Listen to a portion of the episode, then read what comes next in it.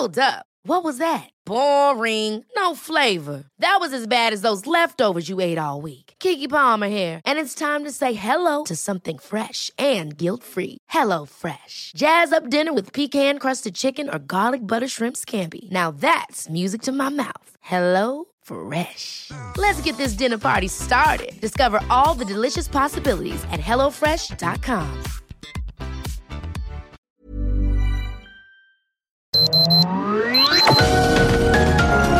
Heraldo Media Group presenta Sergio Sarmiento y Lupita Juárez. Información veraz y oportuna con un toque personal y humano. Por El Heraldo Radio, donde la H suena y ahora también se escucha.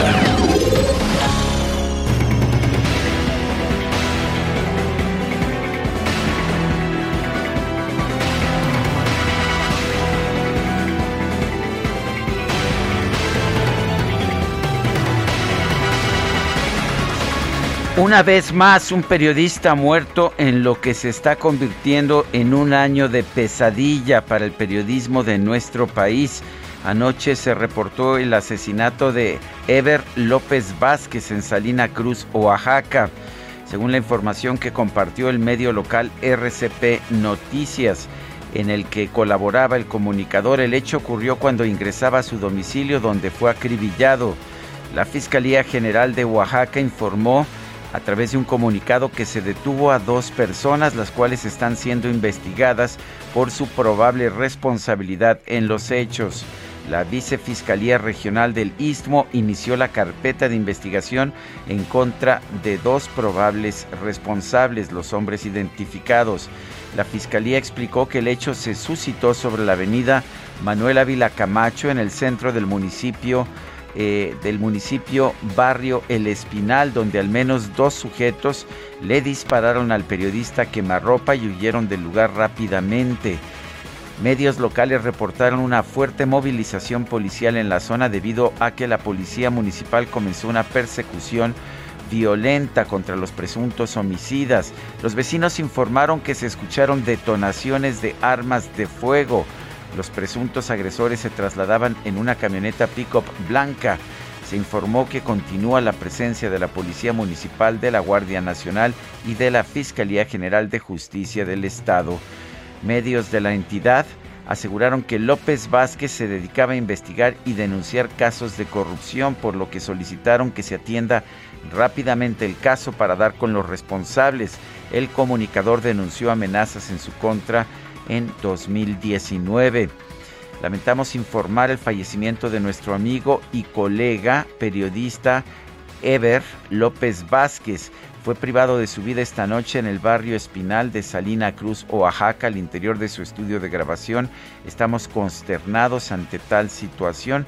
Esa es la información que dio, eh, que se dio, eh, que se dio a conocer el día de, ayer y como ve usted pues ha habido algunas modificaciones, ahora se señala que fue en su domicilio según explica la Fiscalía del Estado de Oaxaca. Son las 7 de la mañana, 7 de la mañana con 3 minutos, hoy es viernes 11 de febrero de 2022. Yo soy Sergio Sarmiento. Quiero darle a usted la más cordial bienvenida a El Heraldo Radio, lo invito quedarse con nosotros porque aquí va a estar muy bien informado. También podrá pasar un rato agradable ya que si la noticia lo permite, a nosotros nos encanta darle su lado amable. Y fue... Eh, Adelante, Lupita. Buenos días, Sergio, amigos. Como lo mencionabas, fue asesinado este periodista, uno más en nuestro país, Ever López Vázquez, ahora en Salina Cruz, Oaxaca. De acuerdo con la información que compartió el medio local RCP Noticias, el hecho ocurrió cuando ingresaba a su domicilio, donde fue acribillado. Pero vamos a platicar precisamente con José Ignacio, periodista del portal Pluma Digital Noticias, quien ha estado hablando pues de este caso y quien ha estado señalando que se ha pedido la protección para los periodistas de Oaxaca, para los periodistas del Istmo y no se ha hecho caso. José Ignacio, gracias por platicar con nosotros. Buenos días, cuéntanos de Ever López y qué fue lo que pasó, qué información se tiene hasta este momento. ¿Qué tal? Muy buenos días a todo tu auditorio y saludándolo en este lamentable día por la noticia que recibimos por parte de nuestro compañero de Salina Cruz, Ever López, quien pues era un compañero muy amiguero, muy, muy amigo, muy carismático y que tenía ese punto crítico de señalar las faltas de las autoridades. Lamentablemente en la región del istmo de Tehuantepec, el que hagas un señalamiento hacia una autoridad, hacia alguien que tiene cuenta con el más mínimo poder, te manda a callar. Tal es el caso que vivimos el pasado 2021 con el compañero Gustavo Sánchez en el mes de junio, quien fuera asesinado a balazos cerca de su domicilio. De igual manera, el compañero Ever, cuando llegaba a su estudio en el barrio Espinal, eh, iba, ingresó a su estudio cuando dos sujetos ingresaron y comenzaron a dispararle. Comentan las autoridades de manera preliminar que fue de cinco impactos de bala que lamentablemente el compañero perdiera la vida de manera instantánea. Esto luego de haber hecho un par de notas críticas en contra de ambos gobiernos, el de Salina Cruz y de Salinas del Marqués, en donde señalaba eh, la, eh, la impotencia de la autoridad municipal por otorgarle el poder a una persona quien no tenía el más mínimo estudio para ejercer la labor de juez municipal y que pues habían constantes abusos de autoridad, constantes pisoteos a los derechos humanos de los de los vecinos de Salina Cruz y de igual manera en las Salinas del Marqués en donde había pues una una un control completo por parte de aquellos agentes municipales quienes querían continuar en el poder no permitiendo de esta manera que otras personas llegaran al cargo. Fueron las dos últimas notas críticas que realizó el compañero Ever López, quien lamentablemente el día de ayer por la noche fue asesinado por el hermano de la eh, de la que fuera agente municipal de Salinas del Marqués, a la cual él le realizó una nota crítica, y el esposo de una presidenta municipal de Jalapa del Marqués. Ambos, ambos fueron los que asesinaron al compañero Ever López y estamos hablando que provienen de gobiernos. O sea, está, de gobierno. Está señalando a quiénes son los presuntos responsables. ¿Tienen algo que ver con las dos personas que supuestamente fueron detenidas ayer? Ellos son los dos detenidos, el esposo de la presidenta de, Jalapa del Marqués y el hermano de la ex agente municipal de Salinas del Marqués, del cual el compañero Eber había hecho una nota sobre la continuidad de su poder, de su cargo, con amenazas que le estaba realizando a varios trabajadores de despedirlos si no votaban por ella. Eh, decías que no corrió el compañero Eber con la misma suerte que tú, que a él sí le cumplieron las amenazas Efectivamente, eh, desafortunadamente en Oaxaca yo ya se lo había hecho, le había hecho un llamado al presidente de la República, al licenciado Andrés Manuel López Obrador, porque precisamente en la región del Istmo de Tehuantepec es en donde están asesinando ya a varios periodistas. Recordemos, hace poco desaparecieron al compañero Lucio de Matías Romero en la región del Istmo, asesinaron al compañero Gustavo Sánchez, han asesinado a Eber, rafaguearon al compañero Jesús Irán Moreno en Salina Cruz, en Ciudad de Ixtepec amenazaron a nuestro compañero de agencia M Noticias, también personas del, del gremio político. En la ciudad de Cochitán, lamentablemente conmigo, me levantaron, me llevaron, me, me quisieron obligar a trabajar con un grupo armado, por lo cual tuve que abandonar mis trabajos, mi casa, perdí mi vivienda prácticamente y pues esto es lo que se vive en Oaxaca y es por ello que le había hecho el llamado al presidente de la República para que pusiera más atención principalmente en la región del Istmo en donde pues si haces una nota crítica eres asesinado inmediatamente. Nosotros hemos decidido ya no hacer trabajos de investigación porque es lo que más incomoda. O sea, ya no van a estar haciendo trabajos de investigación, ¿no es eso renunciar al periodismo? De momento en lo que vemos qué es lo que va a suceder. Ya hemos platicado en estos momentos con los compañeros periodistas.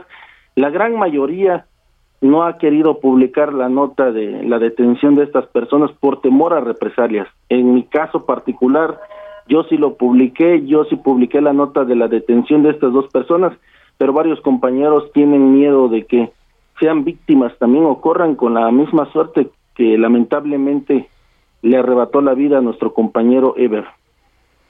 Eh, una, una, pregunta, José Ignacio, que tiene que ver con la libertad de expresión. Eh, ¿Crees que han cambiado las cosas para los periodistas en los últimos años? Antes se podía trabajar eh, y ahora no se puede o sigue siendo exactamente lo mismo, no ha cambiado nada. Yo puedo decir que sí ha cambiado, pero en contra. El día, hoy en día hacer una nota crítica es peor que en años pasados. Hoy en día, si tú haces un señalamiento o, haces un trabajo de investigación, no le cuesta mucho al político o a aquella persona más que cinco mil pesos, que es lo que te cobran los gatilleros en esta zona para ir y matarte. Desafortunadamente, con cinco mil pesos en Oaxaca te pueden mandar a matar, te pueden mandar a callar. Eso es lo que nosotros sabemos porque me dedico a la nota policíaca, que la gran mayoría de las personas que van y asesinan te cobran cinco mil pesos. Cinco mil pesos vale la vida de una persona en Oaxaca. Muy bien, pues José Ignacio, agradecemos mucho que puedas platicar con nosotros, que nos hayas tomado la llamada y pues lamentamos mucho, lamentamos mucho lo que está ocurriendo en Oaxaca y en general en México por la muerte de los compañeros. Tengan un excelente día. Gracias, José Ignacio, periodista del portal Pluma Digital Noticias de Oaxaca. Vamos a un resumen de la información más importante de este viernes 11 de febrero de 2022. En un comunicado, el ministro de Exteriores de España, José Manuel Álvarez, afirmó que su país rechaza tajantemente las injustificadas declaraciones del presidente de México, Andrés Manuel López Obrador, sobre supuestos abusos cometidos por empresas españolas. Y la Secretaría de Relaciones Exteriores confirmó que el canciller Marcelo Ebrard sostuvo una llamada telefónica con su homólogo de España, José Manuel Álvarez, para abordar de manera respetuosa los señalamientos del presidente López Obrador sobre la relación diplomática entre ambos países. El senador de Morena, Adolfo Gómez, aseguró que México sí está en un momento de ruptura con España debido a que la relación diplomática entre ambos países está basada en un modelo que reproduce patrones de la explotación colonial. Quienes formamos parte y representamos a pueblos y comunidades indígenas, respaldamos completamente la postura del presidente de la República, el licenciado Andrés Manuel López Obrador, en torno a la relación entre el Estado mexicano y el Reino de España. He escuchado con mucha atención a quienes consideran que no hay ruptura. Sin embargo, yo, yo, sostengo que sí estamos en un momento de ruptura y declaro agotamiento de un modelo de relación política y económica que ha reproducido muchos patrones de la época de explotación colonial. Salió más papista que el Papa, ni el presidente dijo eso, ¿no? No, al contrario, el presidente... dijo que no era ruptura, pero bueno, quieren quedar bien. Me acuerdo cuando el presidente en los viejos tiempos del PRI hacía cualquier declaración, como salían de inmediato los legisladores del PRI a aplaudir e ir incluso más allá. Hombre, pues que se enteren de las declaraciones antes de pues eh, con tanta vehemencia defender esto, ni el presidente dijo que había ruptura, hombre. Este jueves el presidente López Obrador, por cierto, encabezó una ceremonia conmemorativa por el aniversario 107 de la creación de la Fuerza Aérea Mexicana desde la base aérea de Santa Lucía. En el que celebramos un aniversario más, conmemoramos una fecha histórica que tiene que ver con la creación de la Fuerza Aérea Mexicana. Las fechas y los sucesos históricos hablan mucho de lo que ha significado el desarrollo de nuestro país.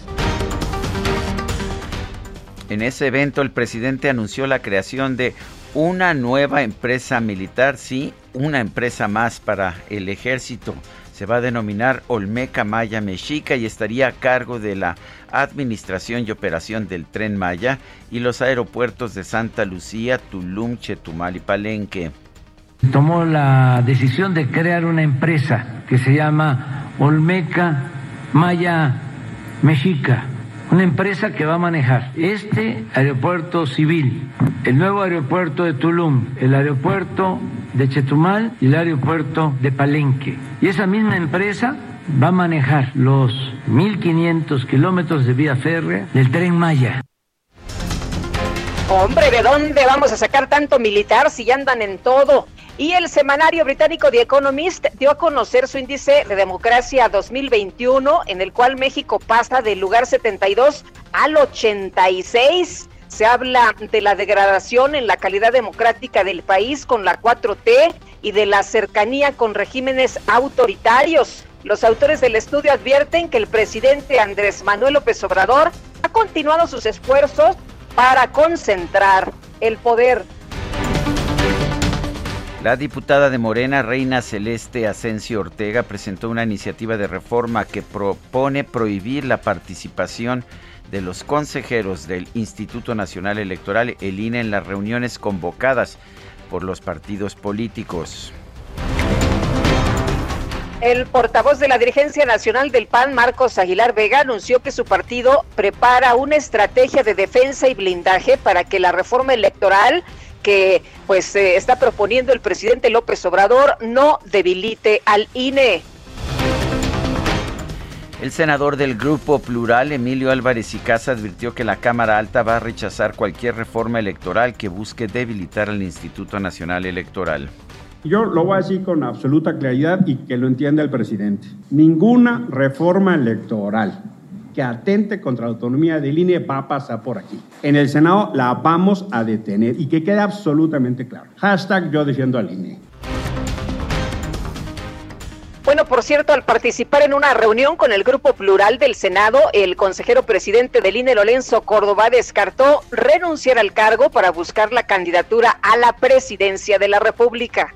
Estoy dispuesto a renunciar antes de él. La respuesta es no. Tengo una responsabilidad constitucional y, tengo todo el propósito de cumplirla hacia el final. Ya si después alguien me quiere hacer juicio político, con mucho gusto ya iré a la Cámara de Diputados a platicar con las, y los legisladores. El, 3 de junio, Germán, me comprometo a, invitarte a tomar un café a mi oficina en la presidencia eh, del Consejo General del INE en mi calidad de presidente todavía del Consejo General del INE. Esto es un día después de que eh, se me aplicara venturosamente la prohibición de aspirar a cualquier candidatura en el 2024, porque así lo mandata el artículo 41 constitucional.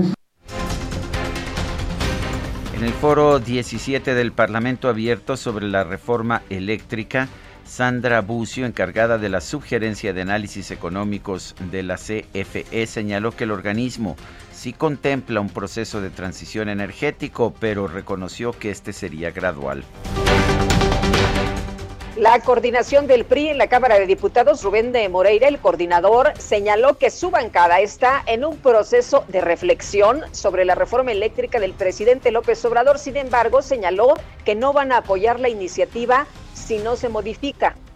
El PRI ha insistido que estamos en un proceso de reflexión, pero también ha adelantado que varias cosas, que así como está esa iniciativa, pues evidentemente no tendría los votos de nosotros. Esa es una. Dos, que hay temas importantes como la soberanía nacional, que nosotros valoramos y apreciamos, y hay temas también importantes como eh, la transición energética, porque al PRI le interesa pues las energías limpias y la sustentabilidad en nuestro país. La Asamblea Nacional de Usuarios de Energía Eléctrica exigió al gobierno federal y al Congreso de la Unión que la reforma eléctrica que promueve el Ejecutivo garantice tarifas justas para los ciudadanos. El Tribunal Federal admitió a trámite cuatro amparos promovidos por ciudadanos de la alcaldía Miguel Hidalgo en contra del aumento del 35% a la tarifa del agua potable en 165 colonias de la capital si exceden un consumo máximo.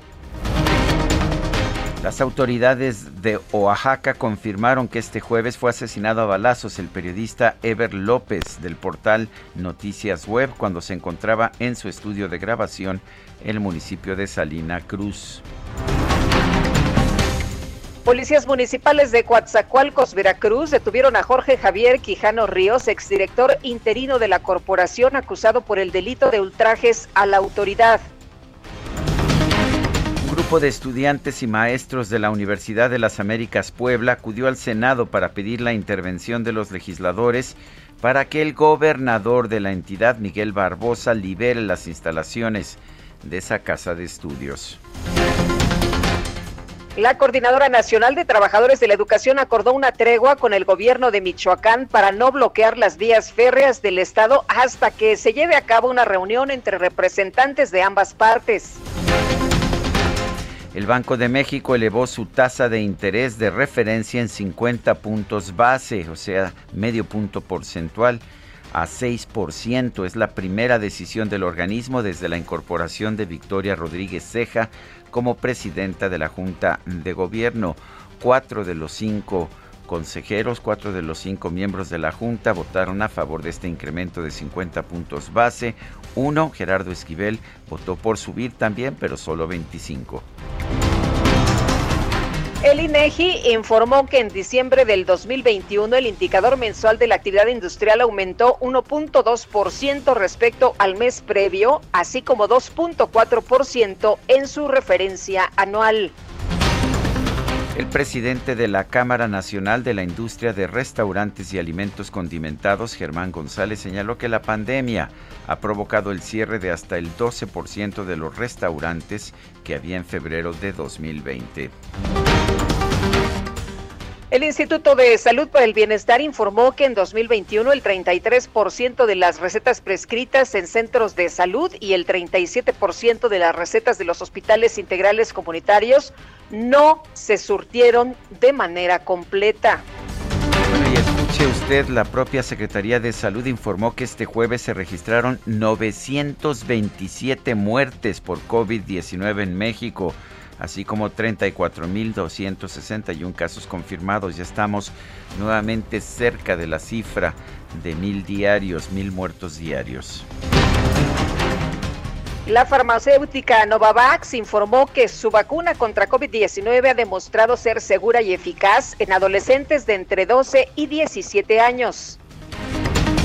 Este martes falleció a los 89 años el virólogo francés Luc Montagnier Premio Nobel de, Fisiología y Medicina y uno de los codescubridores del virus de la inmunodeficiencia humana. El presidente de la Unión Americana, Joe Biden, pidió a todos los estadounidenses que viven en Ucrania que abandonen ese país ante el riesgo de una invasión rusa. Y en información deportiva, el controvertido mariscal de campo de los empacadores de Green Bay, Aaron Rodgers, obtuvo su cuarto premio al jugador más valioso de la NFL. Y la FIFA dio a conocer la actualización de su ranking de selecciones nacionales. México subió dos posiciones al pasar del lugar 14 al 12. Y vamos a la frase del día. España ya no está en un solo lugar, está en dos. Ahí y aquí, ahí quedó el cuerpo físico de España. Nosotros nos trajimos su alma, su espíritu. Paulino Masip, uno de los escritores del exilio español en México.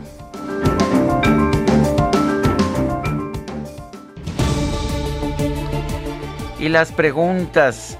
La, ayer preguntábamos, hacíamos la siguiente pregunta muy temprano en la mañana. Eh, la pregunta era, ¿le parece a usted correcta la decisión del presidente López Obrador de poner en pausa las relaciones con España? Nos dijo que sí 3.3%, que no 95.1%, quién sabe, 1.5%. Recibimos 11.460 participaciones. La que sigue, por favor. Claro que sí, esta mañana ya coloqué en mi cuenta personal de Twitter, arroba Sergio Sarmiento, la siguiente pregunta. No existe conflicto de interés en la casa de José Ramón López Beltrán, declaró Liz Vilches, presentadora de Quién es quién en las mentiras. ¿Usted qué opina? Sí hay conflicto, 94.4%, no hay conflicto, 3.8%, no sabemos 1.8%. Y vamos a la música de hoy.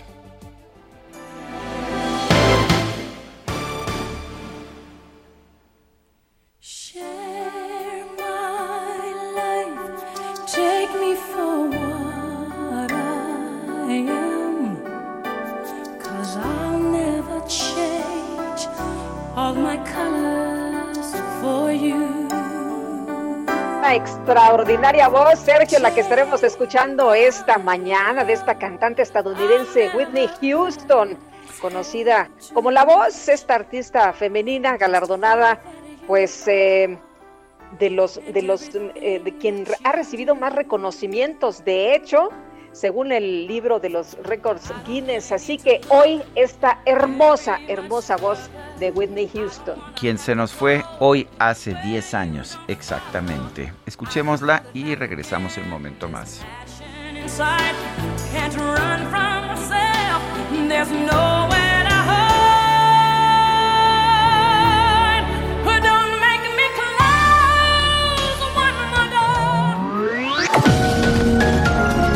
Sergio Sarmiento y Lupita Juárez quieren conocer tu opinión, tus comentarios o simplemente envía un saludo para ser más cálida esta mañana. Envía tus mensajes al WhatsApp 5520 109647.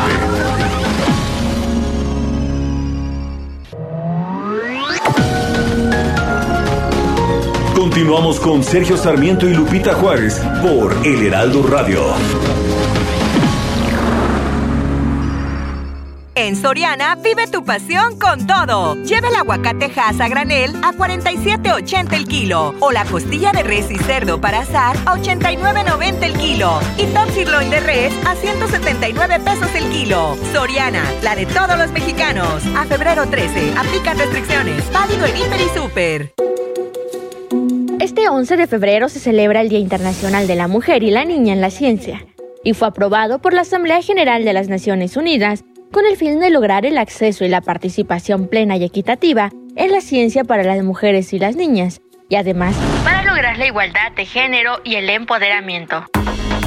El 22 de diciembre del 2015, la Asamblea General decidió establecer un Día Internacional anual para reconocer el rol crítico que juegan las mujeres y las niñas en la ciencia y la tecnología. La igualdad entre hombres y mujeres es una prioridad global de la UNESCO y el apoyo a los jóvenes, su educación y su plena capacidad para hacer oír sus ideas son los motores del desarrollo y la paz.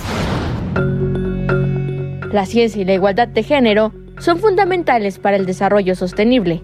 Aún así, las mujeres siguen encontrando obstáculos en el campo de la ciencia. Menos del 30% de investigadores científicos en el mundo son mujeres. Este día es un recordatorio de que las mujeres y las niñas desempeñan un papel fundamental en las comunidades de ciencia y tecnología y que su participación debe fortalecerse. Hola, soy Paola Barragán, interiorista mexicana, y quiero invitarte a Expo Mueble Internacional. Llevo más de cinco años asistiendo al evento y te puedo asegurar que encontrarás la más alta calidad y diseño en muebles y decoración para tu negocio o proyecto, además de contar con estrictos protocolos anti-COVID para la seguridad de todos. La cita es del 16 al 19 de febrero en Expo Guadalajara. Regístrate en expomuebleinternacional.com.mx.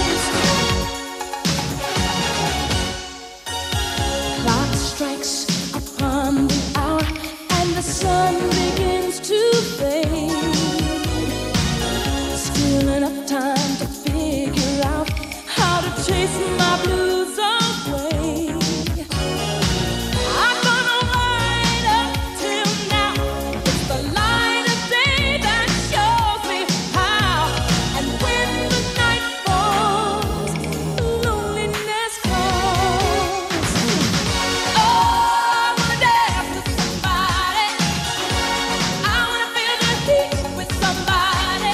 canción, el primer sencillo del segundo álbum de Whitney Houston, llegó a ser número uno en los Estados Unidos y en muchos lugares del mundo.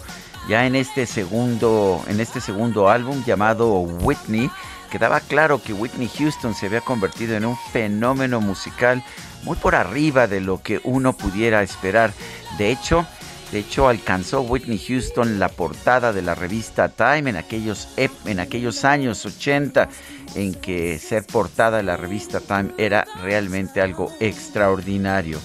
Vamos a estar escuchando a Whitney Houston hoy, esta mujer que se nos fue producto de un ahogamiento en una vida muy complicada hace 10 años.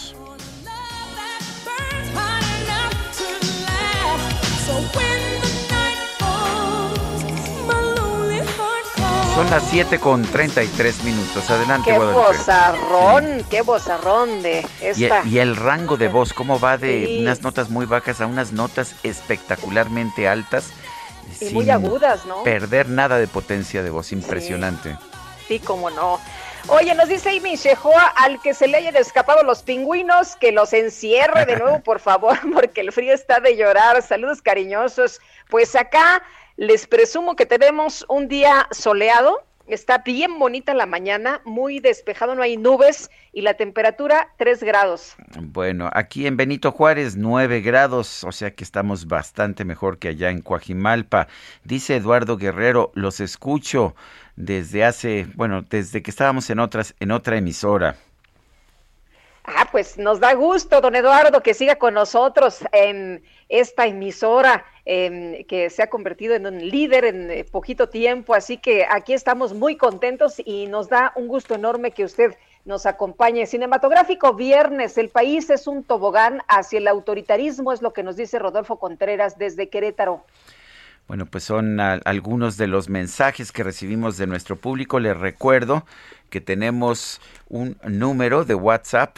Este número es el 55 2010 96 47. Repito, 55 2010 96 47. Ahí nos puede usted mandar sus mensajes.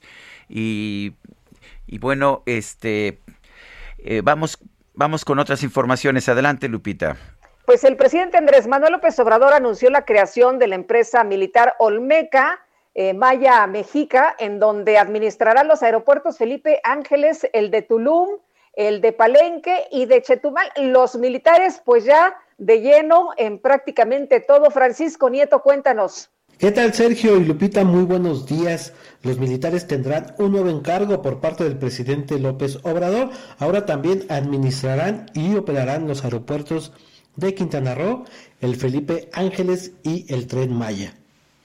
En el marco del Día de la Fuerza Aérea Mexicana en la base aérea de Santa Lucía, el presidente anunció el nacimiento de la empresa militar Olmeca Maya Mexica la cual administrará los aeropuertos Felipe Ángeles, así como el de Palenque, el de Chetumal y el que se construirá en Tulum. Esta empresa también tendrá el control de los 1.500 kilómetros de vías férreas del tren Maya y el 75% de las utilidades por el manejo de estas líneas aéreas y del tren se destinarán a las pensiones de los integrantes de las Fuerzas Armadas acompañado de su esposa Beatriz Gutiérrez, de legisladores y de los gobernadores de Hidalgo y del Estado de México, Omar Fayad y Alfredo del Mazo, así como de la jefa de gobierno de la Ciudad de México, Claudia Sheinbaum, el mandatario explicó que se hace de esta forma para fortalecer a estas instituciones del Estado. Aclaró que esta nueva empresa no tendrá un centavo de deuda porque todo lo que se está construyendo se hace con presupuesto público y no hay crédito. Incluso dijo que se pagará hasta por adelantado el mantenimiento del tren Maya. El presidente también inauguró cuatro instalaciones, la Escuela Militar de Tropas Especialistas de la Fuerza Aérea, la Escuela Militar de Materiales de Guerra, el Museo del Mamut y el Museo Militar de Aviación. Pues esto es parte de lo que hoy ocurrió, de lo que ayer ocurrió en Santa Lucía. Muy buenos Muy bien. Gracias, Francisco Nieto. Pues los militares en todo, ¿eh? Y ahora, pues ya escuchó usted con esta nueva empresa Olmeca Maya Mexica, en donde van a administrar los aeropuertos Felipe Ángeles, el de Tulum, Palenque y Chetumal. ¿Qué le parece? ¿Está de acuerdo o no? ¿Qué piensa de que los militares estén metidos en prácticamente todos lados? Son las 7 con 37 minutos. En Soriana, días de regalar amor. Cheesecake de frutos rojos familiar a 250 pesos. O caja con 6 donas de San Valentín a 28 pesos. Y charola de fresas frescas de 454 gramos a 47,80 la pieza. Soriana, la de todos los mexicanos. A febrero 14. Aplican restricciones. Válido en Hiper y Super.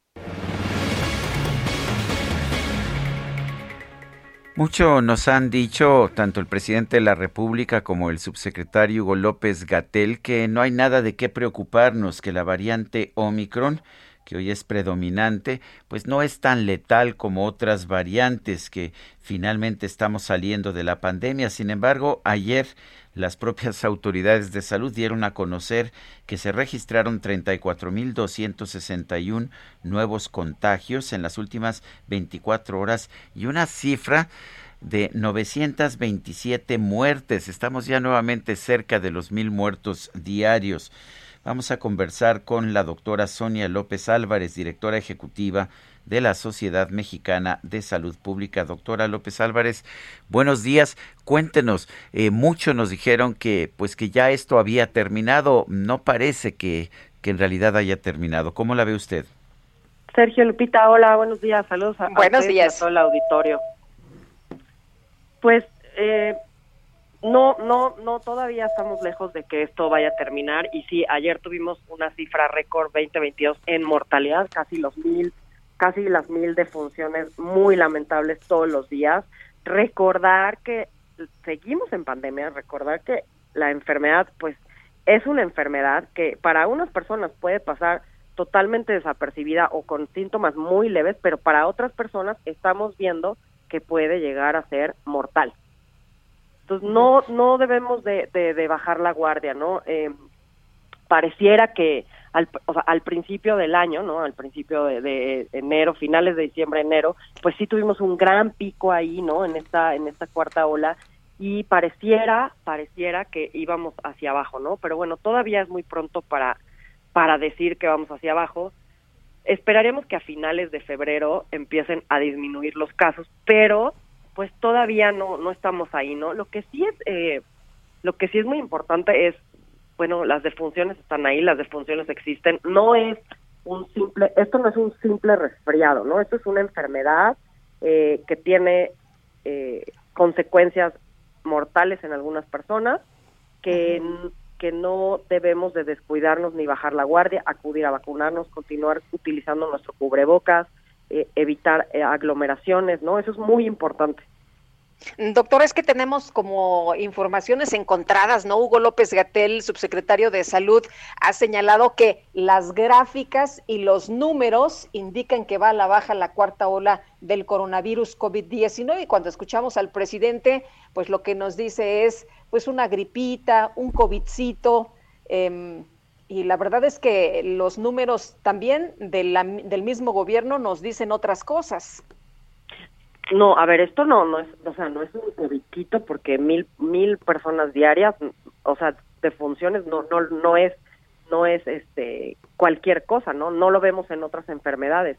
Ahora, la gráfica en casos acumulados parece que empieza a disminuir, pero es muy pronto para empezar como, digamos que a, a, cantar victoria, ¿no?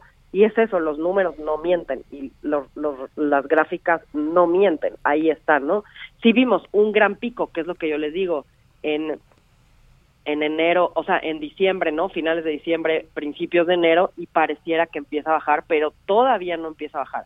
¿Qué pasa? También tenemos gente que se hace muestra en su casa y ahí se queda la, la muestra, ¿no? Por ejemplo, o sea, me refiero, tú te haces una prueba en tu casa y pues eso ni siquiera se reporta, ¿no? Tenemos muchas defunciones eh, sospechosas, ¿no? De, que parecieran haber sido COVID, pero están pendientes, por ejemplo, de resultados de laboratorio o, por ejemplo, de funciones que no tienen muestra. Entonces, bueno, ahí todavía hay que, falta como, digamos que, sumarle más casos, ¿no? Eh, también es importante recordarle, Sergio Lupita, al auditorio, que, por ejemplo, van a ver que en Europa y en Estados Unidos y en ciertos lugares están tomando otras decisiones diferentes.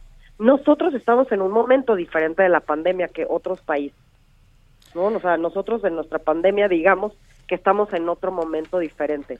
Que que Omicron es una eh, es una variante que es muy contagiosa, la B1 y ahora ya tenemos la B2, ¿no? También que las dos son muy contagiosas, que una sola persona puede llegar a contagiar a 10 y que si bien cursa con síntomas respiratorios, o sea, superiores, ¿no? O sea, como más parecido a un resfriado, eso no lo hace pensar que no puede llegar a ser mortal para cierto grupo de personas y ciertas personas vulnerables, ¿no?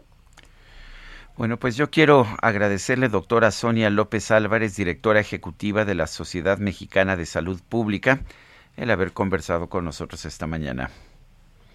Pues muchas gracias a ustedes, Sergio Lupita. Un saludo a ustedes y al auditorio. Gracias, igualmente, buenos días. Son las 7 de la mañana con 43 minutos. En Soriana vive tu pasión con todo. En salchichas para asar Giro Chimex y en alitas, boneless y nuggets congelados Bachoco, lleva el segundo al 70% de descuento. O bimbollos y medias noches bimbo al 3x2. Soriana, la de todos los mexicanos. A febrero 14, aplican restricciones. Válido en Hiper y Super.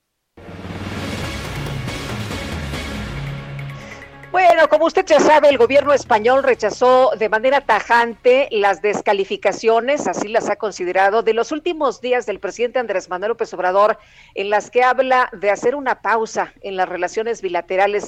Jorge F. Hernández, escritor, exministro para Asuntos Culturales en España. Qué gusto saludarte esta mañana, además con pues un tema tan tan relevante y tan polémico. ¿Qué lectura le das a esto que ha expresado el presidente Andrés Manuel López Obrador? Hola, muy buenos días.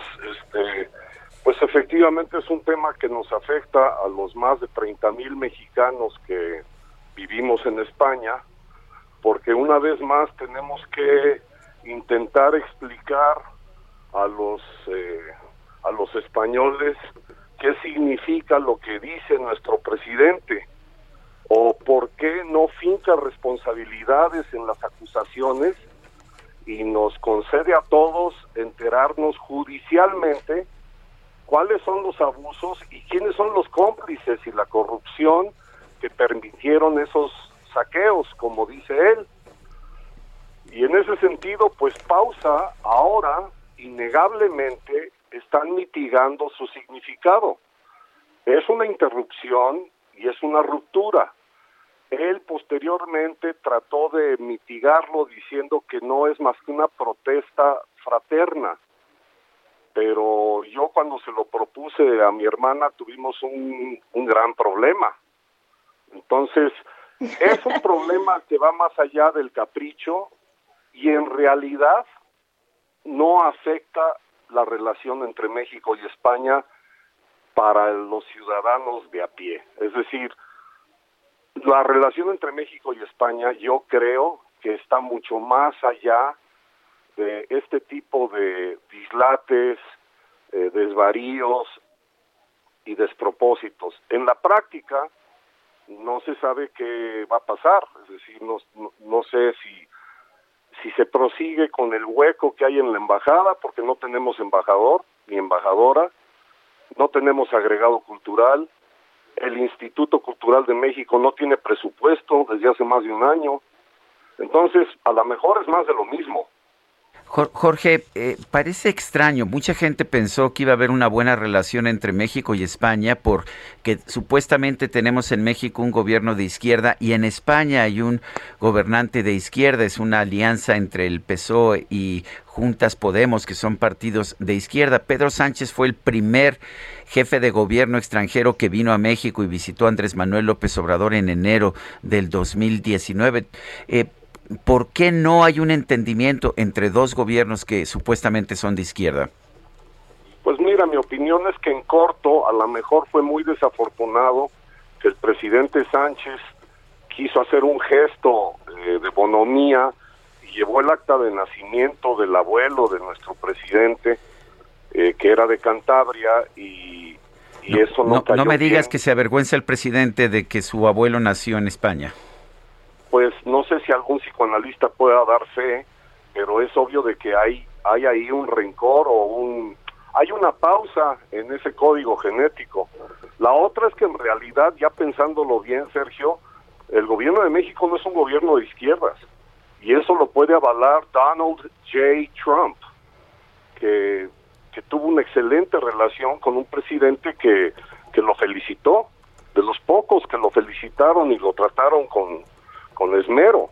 Entonces, en realidad, lo que está en el papel no, no representa la relación cultural, lingüística, eh, gastronómica eh, y económica. hay que recordar que también esto, esto es un delicado asunto de grandes inversiones, tanto de mexicanos en España como de españoles en México. Eh, Jorge, el, el, propio gobierno de España ha mencionado que pues lo que se dice en la mañanera no es oficial y a veces es, no dicen exabruptos, pero dicen, bueno, pues son comentarios del, del presidente de, de México. Eh, el, el, presidente crees que no reflexiona o que lo tiene muy bien pensado esto que está diciendo? Mira, yo lo que celebro es que eh, Vladimir Putin no acostumbra eh, hacer ese tipo de conferencias o el presidente de Ucrania, porque imagínate que en un dislate o en, en un comentario de pronto provoca que alguien jale el gatillo. Eh, yo creo que el gobierno de España lo que trató de hacer fue reaccionar con vehemencia, esto lo dije ayer, contra cualquier demencia. Entonces, eh, se ha ya, digamos, sofocado el, el abrupto, el exabrupto, pero bueno, sí se toma en consideración que las implicaciones hay que sustentarlas y yo soy el primero en pedirle al presidente que por favor nos haga saber a los ciudadanos cuáles son los delitos en los que han incurrido todas las empresas internacionales y cuáles son también los delitos en que han incurrido mexicanos beneficiados de manera corrupta por empresas norteamericanas o europeas. Muy bien. Pues sí, porque lo que argumenta es que nos han robado, ¿no? Que quieren conquistar y que han saqueado. Lo que sí consta es que no es tan fácil robarnos.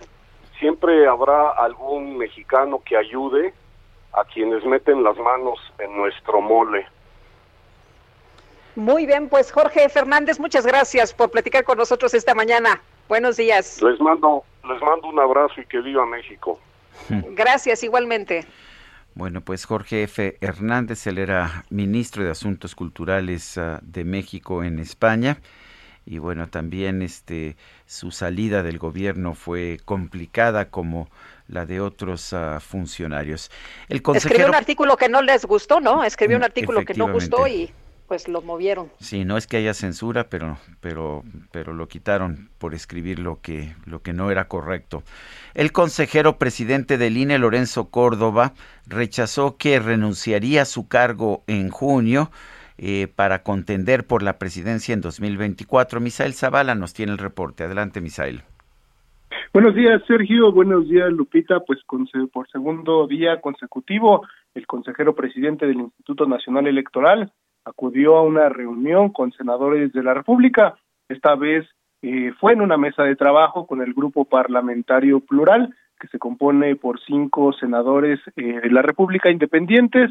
En ese sentido, Lorenzo Córdoba rechazó renunciar como consejero presidente del Instituto Nacional Electoral, por lo tanto no contenderá por la presidencia de la República o cualquier otro cargo en las elecciones del 2024. Y es que el senador Germán Martínez cuestionó directamente al consejero presidente sobre si renunciaría para ser elegible como candidato presidencial.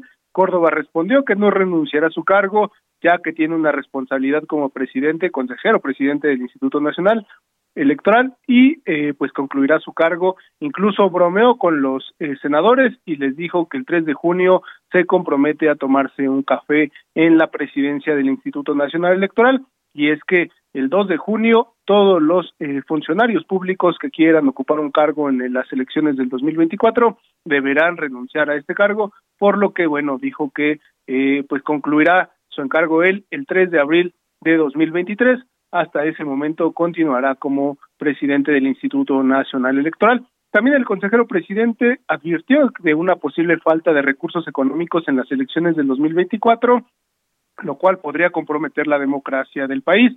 Esto lo dijo Lorenzo Córdoba debido a que la revocación de mandato pues no tuvo los recursos suficientes para instalar el total de casillas, por lo que advierte que eh, pues eh, señala como culpables directamente al Congreso y a la Secretaría de Hacienda por los pocos recursos económicos destinados a este ejercicio que se realizará el próximo 10 de abril. También manifestó que el Congreso no es un poder que esté por encima de la Constitución y tampoco puede desfondar a otras instancias, mucho menos a los institutos electorales del país y también a los órganos autónomos. Sergio Lupita, hasta aquí el reporte. Muy bien, Misael Zavala, gracias por la información. Gracias, buen día. Buenos días. Emma Coronel, esposa de Joaquín El Chapo Guzmán, saldrá de la cárcel el 13 de septiembre del 2023. Esto lo ha informado el Buró de Prisiones de los Estados Unidos. Su condena se redujo de 36 a 31 meses. Algunos analistas consideran que podría salir incluso antes de esa fecha si suma créditos teniendo buena conducta y participando en programas y actividades de rehabilitación. Sin embargo, el Departamento de Justicia aclara que no se trata de una reducción a su condena, sino de un ajuste, mientras los abogados de Emma Coronel dicen que solo se cumple el 85% del tiempo de una sentencia y bueno, confían en que su clienta saldrá libre en mayo del 2023. Son las 7 de la mañana con 54 minutos. Les recuerdo, nuestro número de WhatsApp es el 55 2010 9647. Repito, 55 20 10 96 47. Vamos a una pausa y regresamos.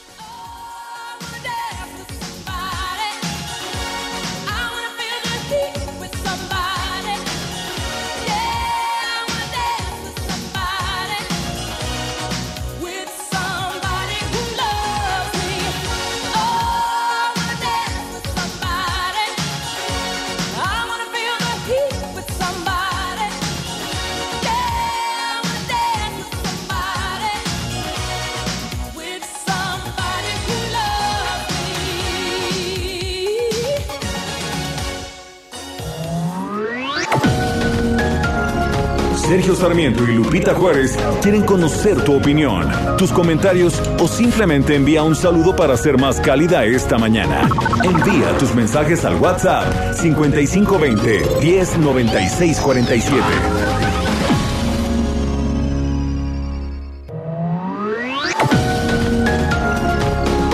Continuamos con Sergio Sarmiento y Lupita Juárez por El Heraldo Radio. If I should stay, I would only be in your way. So I'll go, but I know I'll think of you every step of the way.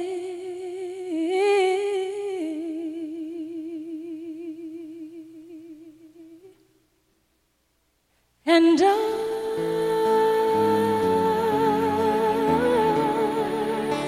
will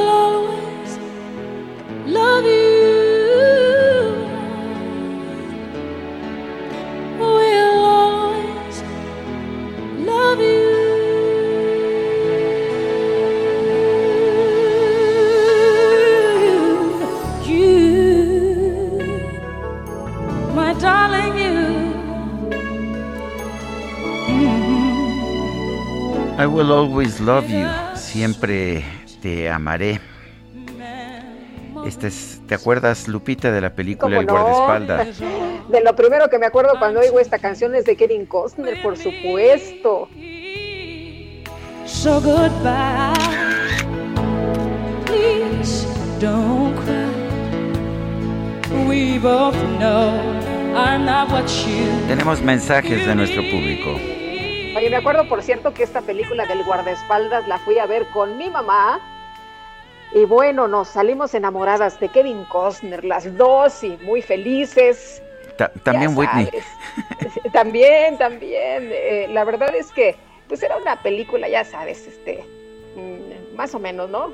¿no? Era la gran película, pero en ese momento, pues era algo diferente. Oye, nos dice una persona al auditorio, saludos Sergio Lupita, mi eterna compañía todas las mañanas, excelente selección musical, me hicieron recordar la película El guardaespaldas. eh, con la primera melodía, les mando un fuerte abrazo por aquello del frío, Silvia Matías desde Santo Tomás en el Estado de México. Gracias, gracias, doña Silvia, por escucharnos y por el abrazo. Dice otra persona, buenos días Sergio Lupita, yo creo que al crear la nueva empresa militar, AMLO está preparando el terreno para que le den su respaldo antes y ya tiene planeada alguna jugada desestabilizadora o al término de su mandato. ¿Ustedes creen que los militares le van a decir no? si van a quedar eternamente agradecidos con él. Desde Cuautitlán Izcalli, José Hernández Navarro. Bueno, y nos dice Alejandro Córdoba, algo trama el presidente de la República, es para acostumbrarnos a vivir como Venezuela, Cuba, etcétera. No estoy de acuerdo. Saludos, buen día. Son las 8 de la mañana con 3 minutos. El pronóstico del tiempo. Sergio Sarmiento y Lupita Juárez. Y vamos con Alejandro Ramírez, meteorólogo del Servicio Meteorológico Nacional de la Conagua. Alejandro, adelante, buenos días. Hola, ¿qué tal? Muy buenos días, Sergio y Lupita. Les mando un saludo a ustedes y a toda la gente que nos escucha y les comento el pronóstico que tenemos para este día.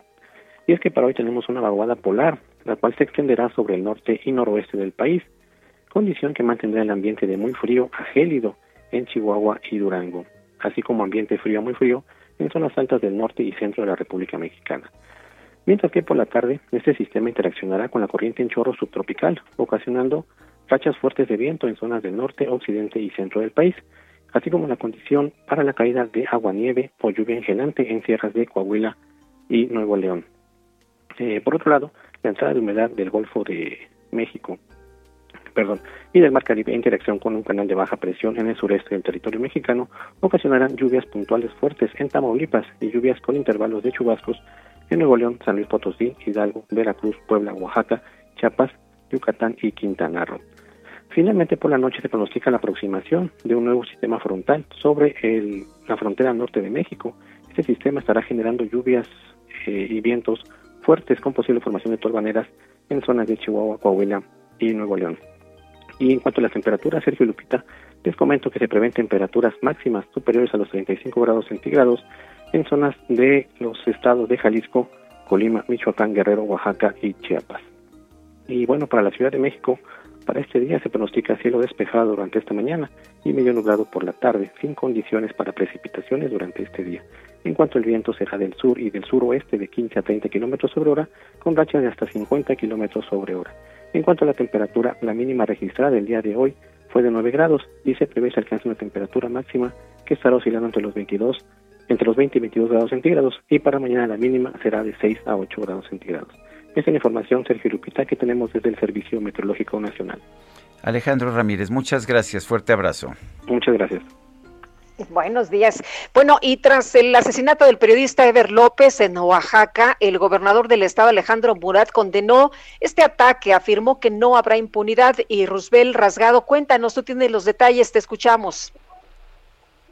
¿Qué tal, Lupita? Sergio, buenos días. Sí, comentarles que anoche el comunicador Ever López Vázquez, director del portal Noticias Web, fue asesinado en pleno centro de la ciudad y puerto de Sabina Cruz en un ataque armado.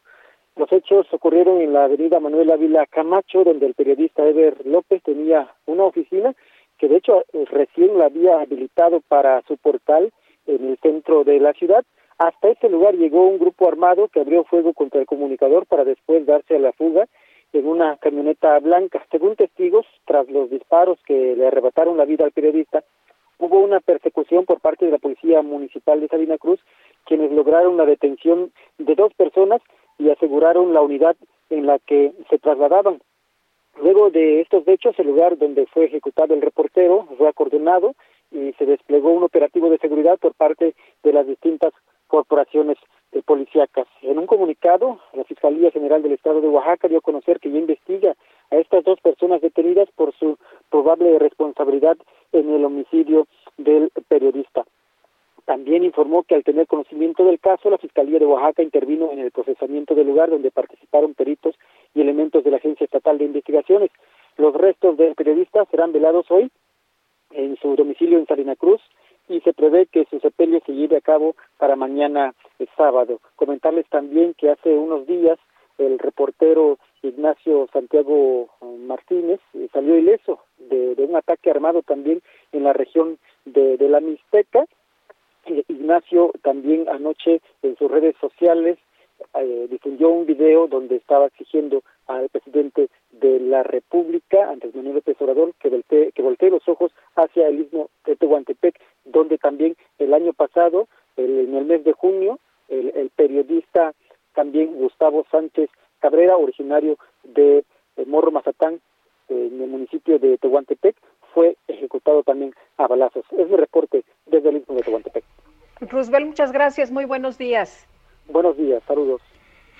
Después de días de intensa actividad delincuencial en la capital de Colima, que dejó como saldo cuando menos a 10 personas ejecutadas y además de balaceras en distintos puntos y la aparición de narcomantas, la Universidad de Colima decidió suspender sus clases. Esto lo hizo ayer y se mantiene la disposición para hoy. Marta de la Torre nos tiene el, el reporte. Adelante, Marta.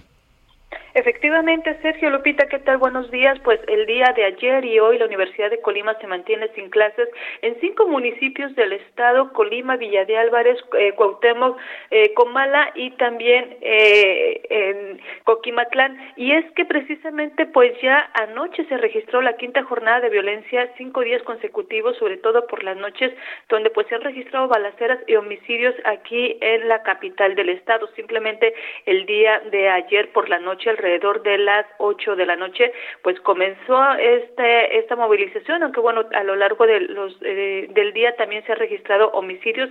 Sin embargo, el día de ayer se registró una movilización policíaca en la avenida Gonzalo Sandoval, casi esquina con Ejército Mexicano, esto en la colonia oriental cerca de la Universidad de Colima, precisamente. Un sujeto fue detenido y otro más subió a las azoteas para darse a la fuga y bueno, incluso circula en redes sociales un video donde se ve como elementos pues también inclusive tuvieron que ingresar a los domicilios para eh, pues hacer la detención de este sujeto, aunque uno más se dio a la fuga.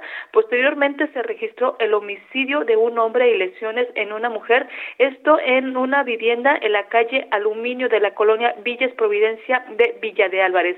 Además, un vehículo eh, se incendió en el cruce de la avenida La Petatera y calle Ottawa, muy cerca de las instalaciones del Hospital General Zona 1 del IMSS, también en Villa de Álvarez y alrededor de las 11 de la noche fue reportado a los números de emergencia el hallazgo de un cuerpo sin vida de una persona dentro de una bolsa, esto en el fraccionamiento Jacarandas en Villa de Álvarez.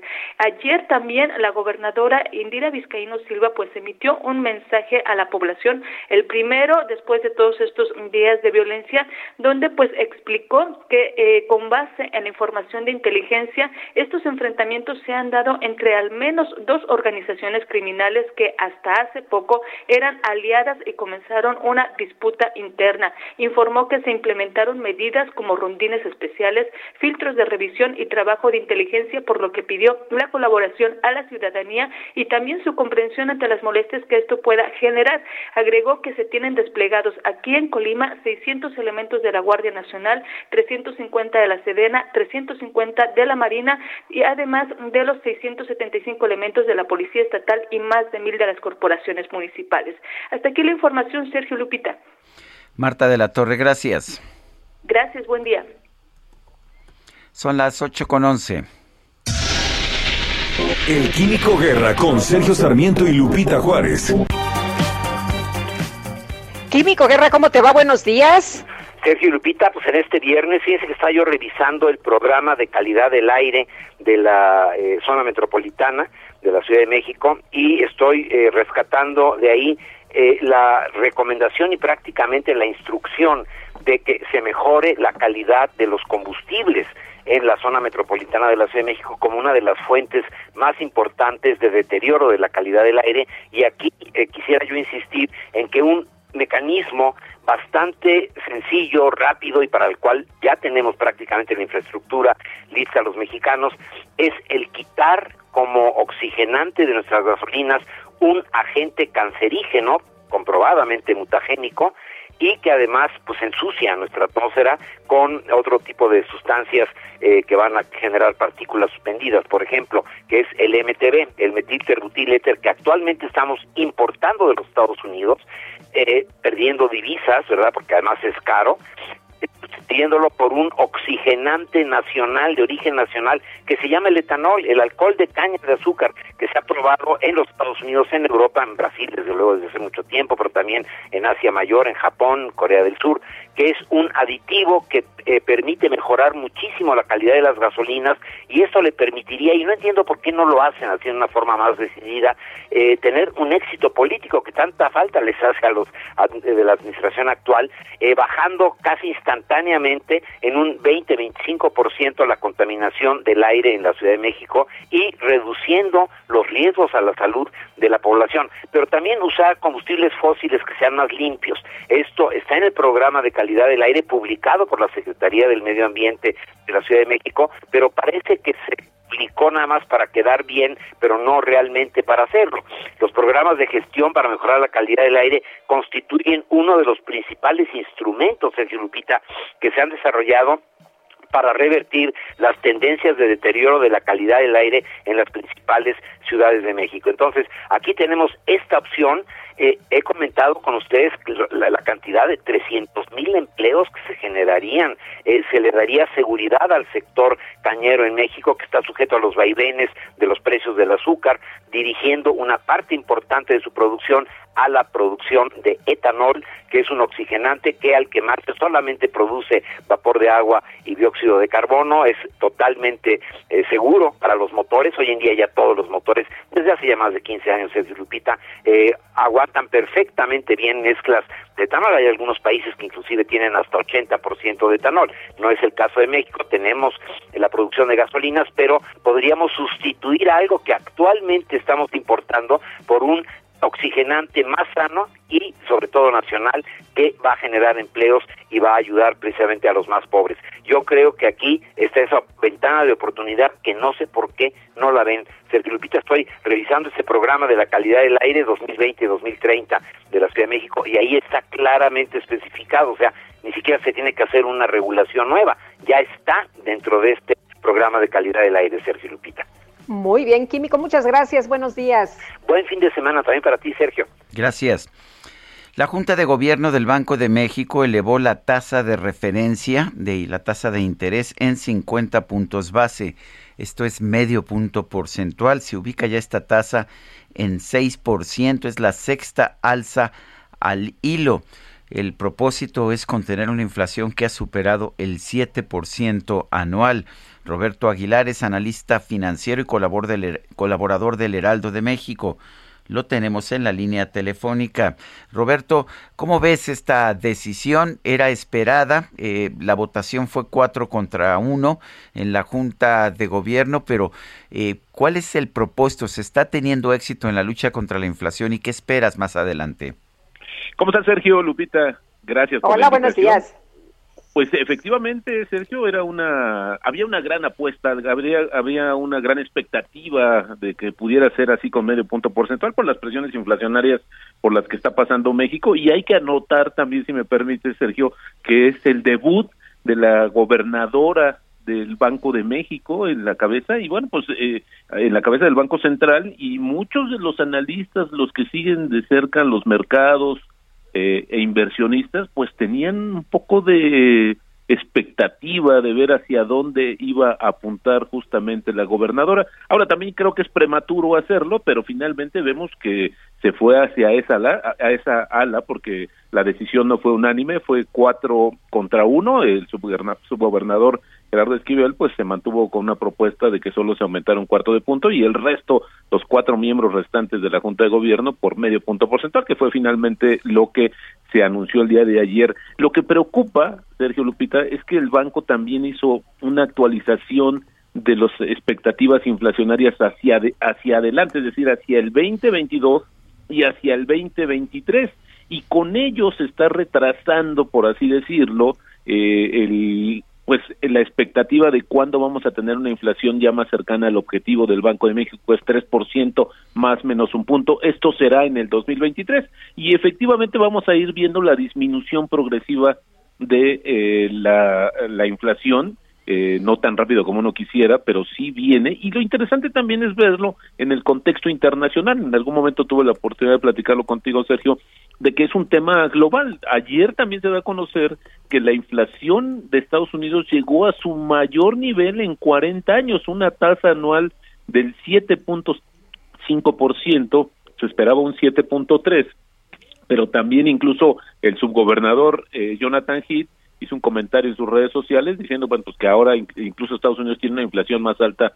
que, que la nuestra, aunque son consecuencias y, orígenes totalmente diferentes, pero al final del día es un tema que es, hoy está preocupando. Por eso ayer comenzaron a caer las acciones, eh, sobre todo las tecnológicas, porque además la semana pasada el Banco Central Europeo también dijo que estaba cada vez más preocupado por el por el tema de la inflación. Hoy el tema de la inflación en el mundo, señor Sergio, es lo que está presionando y probablemente acelerando las expectativas de qué tan pronto se van a aumentar las tasas de referencia en el mundo y se va a encarecer el crédito. El problema es que si se hace demasiado rápido, podemos caer en una trampa y podemos eh, frenar tan tan rápido el tema económico que podríamos caer en recesión mundial.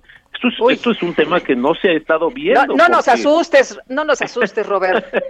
es que es que aquí hay dos combinaciones. Uno es que no estamos recuperándonos a las tasas en el mundo como debería, porque todavía hay muchos problemas que han quedado atorados, se han quedado en la tubería, no se han eh, desahogado del todo y hoy vemos también esta incidencia, incidencia de la inflación y eso hay que sumarle un costo del dinero, un costo de las tasas más alto, entonces una combinación letal para cualquier economía. Y por lo pronto, eh, eh, por lo pronto este aumento, ¿qué pasa con los que tienen un crédito? Van a tener que pagar más, ¿no?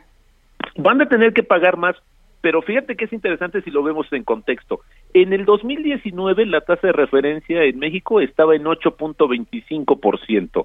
En enero del 2020 del año eh, está, del 2021, perdón, estaba en eh, 4% y ahora la vemos en 6.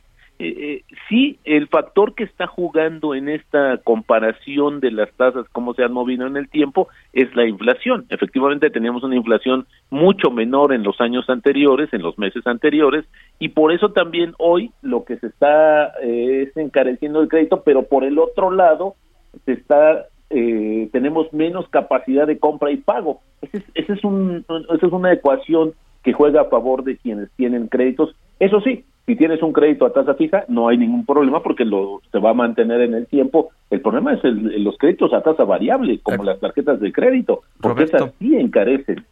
Roberto, me llamó la atención que la nueva gobernadora Victoria Rodríguez Ceja votó con la mayoría por subir en medio punto porcentual la tasa de referencia. Esta idea de que se iba a unir a, a Gerardo Esquivel como, con una política monetaria más laxa parece que no resultó cierta, ¿verdad?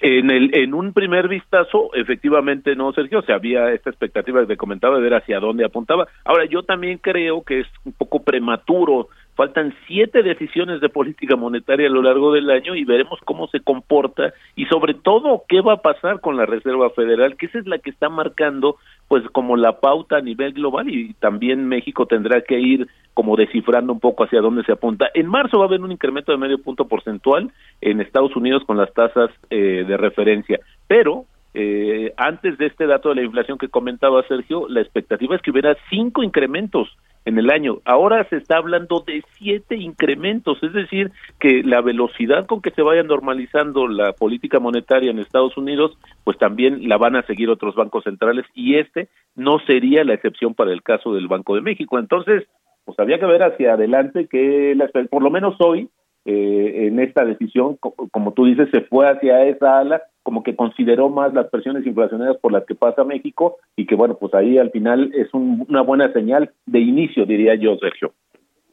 Pues yo quiero agradecerte, Roberto Aguilar, analista financiero y colaborador del Heraldo de México. Gracias por tomar nuestra llamada. Siempre es un gusto, Sergio Lupita. Muy buenos días. Gracias, buenos días. Y bueno, la Cámara de Diputados aprobó con 447 votos a favor y 20 abstenciones para elevar a 19 eh, años, a 19 y medio años de prisión la pena máxima por el delito de abuso sexual contra menores, eh, cuando existan agravantes enumeradas por el propio ordenamiento. Iván Saldaña, cuéntanos, buenos días. Sergio Lupita, amigos del auditorio, buenos días. El Pleno de la Cámara de Diputados aprobó este jueves fijar agravantes por el delito de abuso sexual a menores de 15 años de edad, con las cuales aumenta la pena hasta 19.5 años de cárcel a quien cometa este delito. Actualmente, la ley contempla castigos de 6 a 13 años de prisión. Sin embargo, con 447 votos a favor, 0 en contra y 20 abstenciones, los diputados avalaron reformar el artículo 261 del Código Penal Federal para aumentar la pena. El dictamen fue presentado en tribuna por la panista Rocío Esmeralda Reza Gallegos.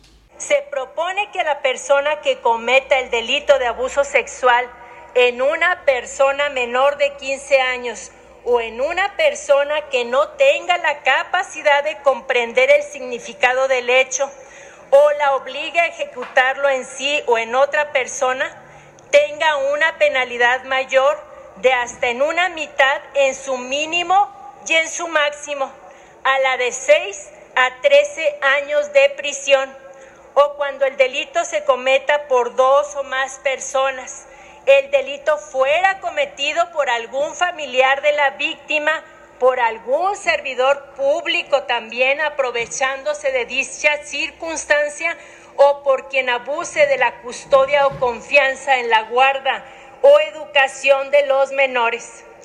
La legisladora alertó que el abuso a niños y niñas ha ido en aumento en los últimos cinco años, por lo que convocó a todas las instancias a tomar acciones. En los últimos cinco años aumentó un 87% el delito de abuso sexual en niños y niñas. Lo anterior debe ser un llamado de atención muy fuerte para padres de familia, maestros, autoridades de todos los niveles, medios de comunicación y por supuesto para nosotros las y los legisladores. El dictamen fue enviado como minuta a revisión del Senado de la República. Sergio Lubita, mi reporte esta mañana. Iván, muchas gracias. Buenos días. Son las 8 con 24. Vamos a una pausa y regresamos. That is all I'm taking with me. So goodbye.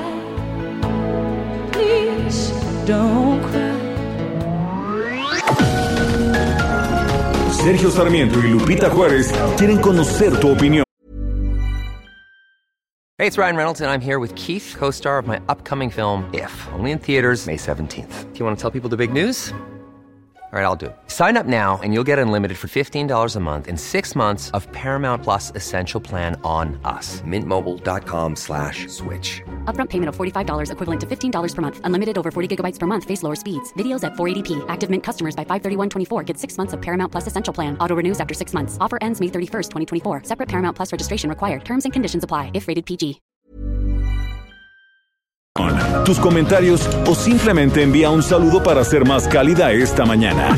Envía tus mensajes al WhatsApp 5520 109647.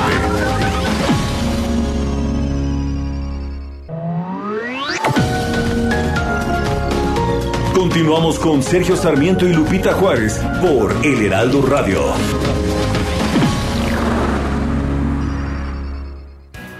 Jaque Mate con Sergio Sarmiento.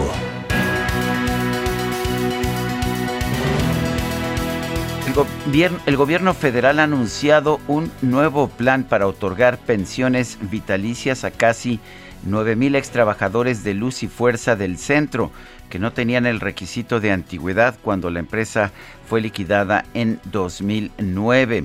Esta compensación eh, se dará a electricistas que tenían 19 años y medio de servicios y bueno, le va a costar, le va a costar al gobierno 1.458 millones de pesos nada más el primer año, pero le seguirá costando con el paso del tiempo.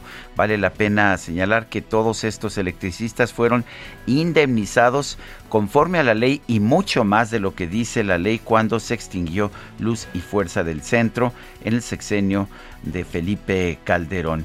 Eh, con esta medida el gobierno está tratando de quedar bien con estos trabajadores de luz y fuerza del centro, pero al final quienes van a tener que pagar esta doble indemnización, ya que pagamos originalmente la primera, somos los contribuyentes.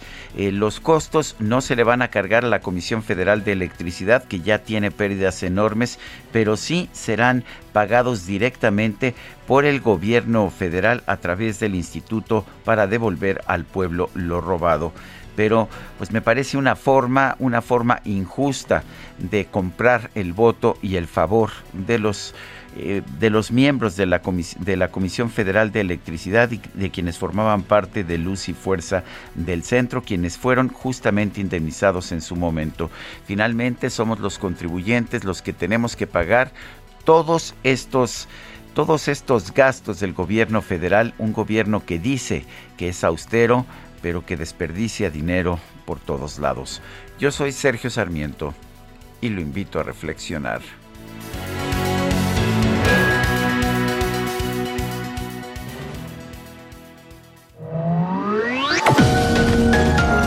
Para Sergio Sarmiento tu opinión es importante. Escríbele a Twitter en arroba Sergio Sarmiento. Hola, soy Paola Barragán, interiorista mexicana, y quiero invitarte a Expo Mueble Internacional. Llevo más de cinco años asistiendo al evento y te puedo asegurar que encontrarás la más alta calidad y diseño en muebles y decoración para tu negocio o proyecto, además de contar con estrictos protocolos anti-COVID para la seguridad de todos. La cita es del 16 al 19 de febrero en Expo Guadalajara. Regístrate en expomuebleinternacional.com.mx.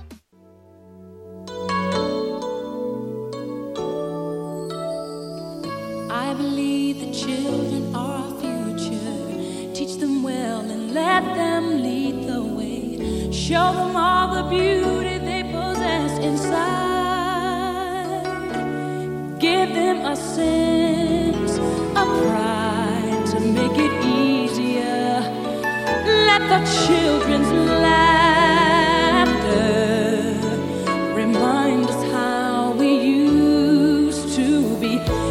Everybody searching for a hero. People need someone to look up to. I never found anyone who fulfilled my needs. A lonely place to be, and so I learned to depend on me. Seguimos escuchando música de Whitney Houston. Esto se llama Greatest Love of All, el mayor de los amores de todos. Whitney Houston murió el 11 de febrero de 2012, hoy hace 10 años. Murió, murió en su tina, en una bañera, murió ahogada.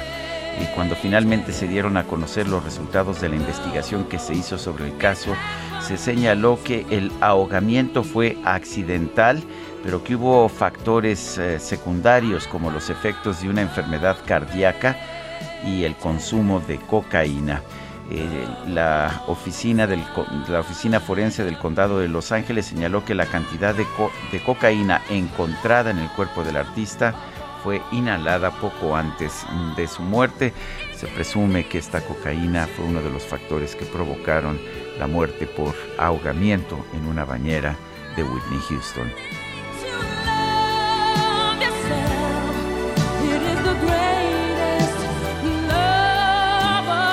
Tenemos mensajes de nuestro público. Pues ya está muy amorosa Whitney Houston. ¿Será porque se acerca el 14 de febrero? Uf, es, el lunes es 14 de febrero, ¿verdad? ¿Qué vas a sí, hacer, sí. mi querida Guadalupe? ¿Es verdad que cada uno de nosotros, de los integrantes de este programa, vamos a tener derecho a una canción? Sí, eso dicen, pero Nada es más a una. Es peligroso, ¿eh? Es peligroso. Te lo, Ay, advierto. cada canción va a tener que ser claramente identificada. No, Tiemblo de pensar de lo que va a escoger DJ Kike. Que sea anónima. Que sea No, anónima. no, no, no. Aquí, aquí, aquí somos muy transparentes. Digan quién la escogió. Aquí no somos como el gobierno, aquí Ay, somos ay, muy ay. transparentes. Me parece muy bien. Oye, Falso. nos dice. Bueno, bueno, buenos días. Yo me pregunto si los integrantes de la nueva empresa militar son militares de carrera o de repente los empresarios se volvieron militares, nos dice Rosy. Dice otra persona que se firma como CDR con respecto a las nuevas tareas asignadas al ejército por el presidente, no me va a sorprender nada que el próximo candidato a la presidencia sea un militar. Y nos dice Andy, buenos días, Sergio Lupita, acompañando este frío con la calidez de su programa, música y comentarios congruentes de su parte. Y si dándole al ejército el control en todos los proyectos y demás actividades es la forma más legal y sutil de comprar lealtad incondicional y votos, obviamente, es la forma de gobernar del presidente AMLO. El presidente que, por cierto, nos dijo que iba a regresar a los militares a sus cuarteles, ¿no? Eso es lo que eso es lo que nos dijo en un principio, pero luego cambian cambian las posiciones de los políticos. Qué bueno que pues que no son iguales. Son las 8 de la mañana con 37 minutos. El senador Germán Martínez Cázares abogó por una reforma electoral incluyente que no esté tutelada por el gobierno ni por los medios de comunicación. Esto lo dijo pues ante el consejero presidente del INE, Lorenzo Córdoba. Germán Martínez, senador del Grupo Plural del Senado, está en la línea telefónica. Germán, cuéntanos, ¿qué tipo de reforma electoral estarías pensando? Gracias, eh, Sergio Lupita. Buenos días. Hola, ¿qué tal? Bueno, la verdad es que aprovechamos la reunión con el consejero presidente del Instituto Nacional Electoral para mostrar algunas de nuestras preocupaciones y la primera condición, eh, que es una condición eh, estrictamente parlamentaria, es que pues queremos meter nosotros en el grupo plural palabras de nosotros a la, a la, a la, a la reforma. Y si encontramos nuestras palabras en la reforma, pues vamos a votar a favor. Si no encontramos nuestras palabras, como cualquier parlamentario, eh, votará en contra. Y nuestra primera palabra es que debemos fortalecer al INE y debemos debilitar a la delincuencia organizada que hemos visto, hemos sentido, se eh, mueve y, y participa en las elecciones. Entonces, fortalecer al INE y debilitar a la delincuencia, esa es una de nuestras eh, reclamos para la eh, reforma electoral. Y por eso decimos que debe ser incluyente, porque deben estar todos los grupos eh, parlamentarios, incluido el grupo plural, en, en, la, redacción de esa reforma. No queremos una reforma que, que, la tutele nadie, sino que los propios jugadores eh, se dicten las reglas para que luego no haya el discurso y la cantaleta de todos los partidos que hemos hecho todos los partidos durante de que el que pierde le echa la culpa a las reglas y le echa la culpa al árbitro electoral. Si va a haber una reforma, tiene que ser una reforma cuidadosa, responsable y no debe excluir a nadie. Oye, Germán. Sí, Lupita. Eh, pero, pero es necesaria una reforma electoral en estos momentos, hay mucha polarización y además sabemos eh, las, eh, pues ya sabes, eh, declaraciones que tienen o las intenciones de grupos como Morena. El dirigente nacional de Morena ha pedido extinguir al Instituto Nacional Electoral y bueno, el presidente desde la mañanera ha señalado que no le gustan estos, pues, consejeros, que no le gusta este INE. Sí, tu pregunta eh, es pertinente porque la verdad eh, encierra una preocupación y también es nuestra y yo la comparto, una preocupación de que hagamos una reforma a modo de la mayoría de Morena. Eso sí es una preocupación. La verdad el INE ha hecho las cosas correctamente, la verdad debemos defender al Instituto Nacional Electoral, pero el mismo consejero eh, presidente ayer reconoció que hay algunos áreas de oportunidad, como se le llama ahora, es decir, algunas posibilidades de reforma para fortalecer. Si es para debilitar al INE, no lo vamos a permitir. Y entiendo que la mayoría de la oposición en eh, el Senado de la República tampoco, pero yo no hablo por ellos. Este, entonces, nosotros no queremos una reforma, insisto, que debilite al Instituto Nacional Electoral. Va a haber cambio natural de consejeros, este y eso pues tienen derecho y deben modificarse o removerse o, mejor dicho sustituirse conforme lo dice la Constitución pero este sí es peligroso sí es peligroso mover las reglas en favor de alguien. Sí acepto yo la preocupación que entraña tu pregunta. Eh, Germán, cuéntanos cómo estuvo esta reunión con el consejero presidente, eh, con uh, Lorenzo Córdoba, quien pues ha sido constantemente cuestionado por el gobierno, por el propio presidente de la República. La verdad, una, una, una, una reunión tersa, como deben ser las reuniones eh, eh, de diálogo, de constructivo, técnico, técnico, de preocupaciones técnicas, de, de, de, de, preocupaciones de la operación de la elección. Él dijo algunas cosas que le gustaría que se incluyeran en, la propuesta. Está en su derecho de decirlas, no, y está en nuestro derecho tomarlas o no tomarlas. Este, algunas de sus preocupaciones precisamente van en el sentido del financiamiento y ahí el punto no es el financiamiento público, que yo creo que sí se puede adelgazar, que se puede bajar, pero el financiamiento privado es el que me, me preocupa a mí y él lo dijo ahí y tiene que ver con la delincuencia, porque hay financiamiento privado, algún oculto de las empresas cada día menor, cada día más fiscalizado y eso está muy bien, pero el financiamiento de recursos eh, privados en efectivo que circulan en la campaña y que son difíciles de detectar. Y dijo, por ejemplo, las facultades del, del IFE tienen que ser más ágiles para coordinarse con la Unidad de Inteligencia Financiera, con la Fiscalía General de la República, porque, por ejemplo, del caso de Odebrecht, lo dijo él así, eh, eh del caso de Odebrecht, eh, una rogatoria a Brasil, pues dura mucho tiempo por las burocracias, por la desorganización o por la falta de coordinación de las autoridades mexicanas y, y no se agilizan los trámites para encontrar o deslindar una responsabilidad, por ejemplo, en ese caso de corrupción eh, que hubo en el continente y que también salpicó a México.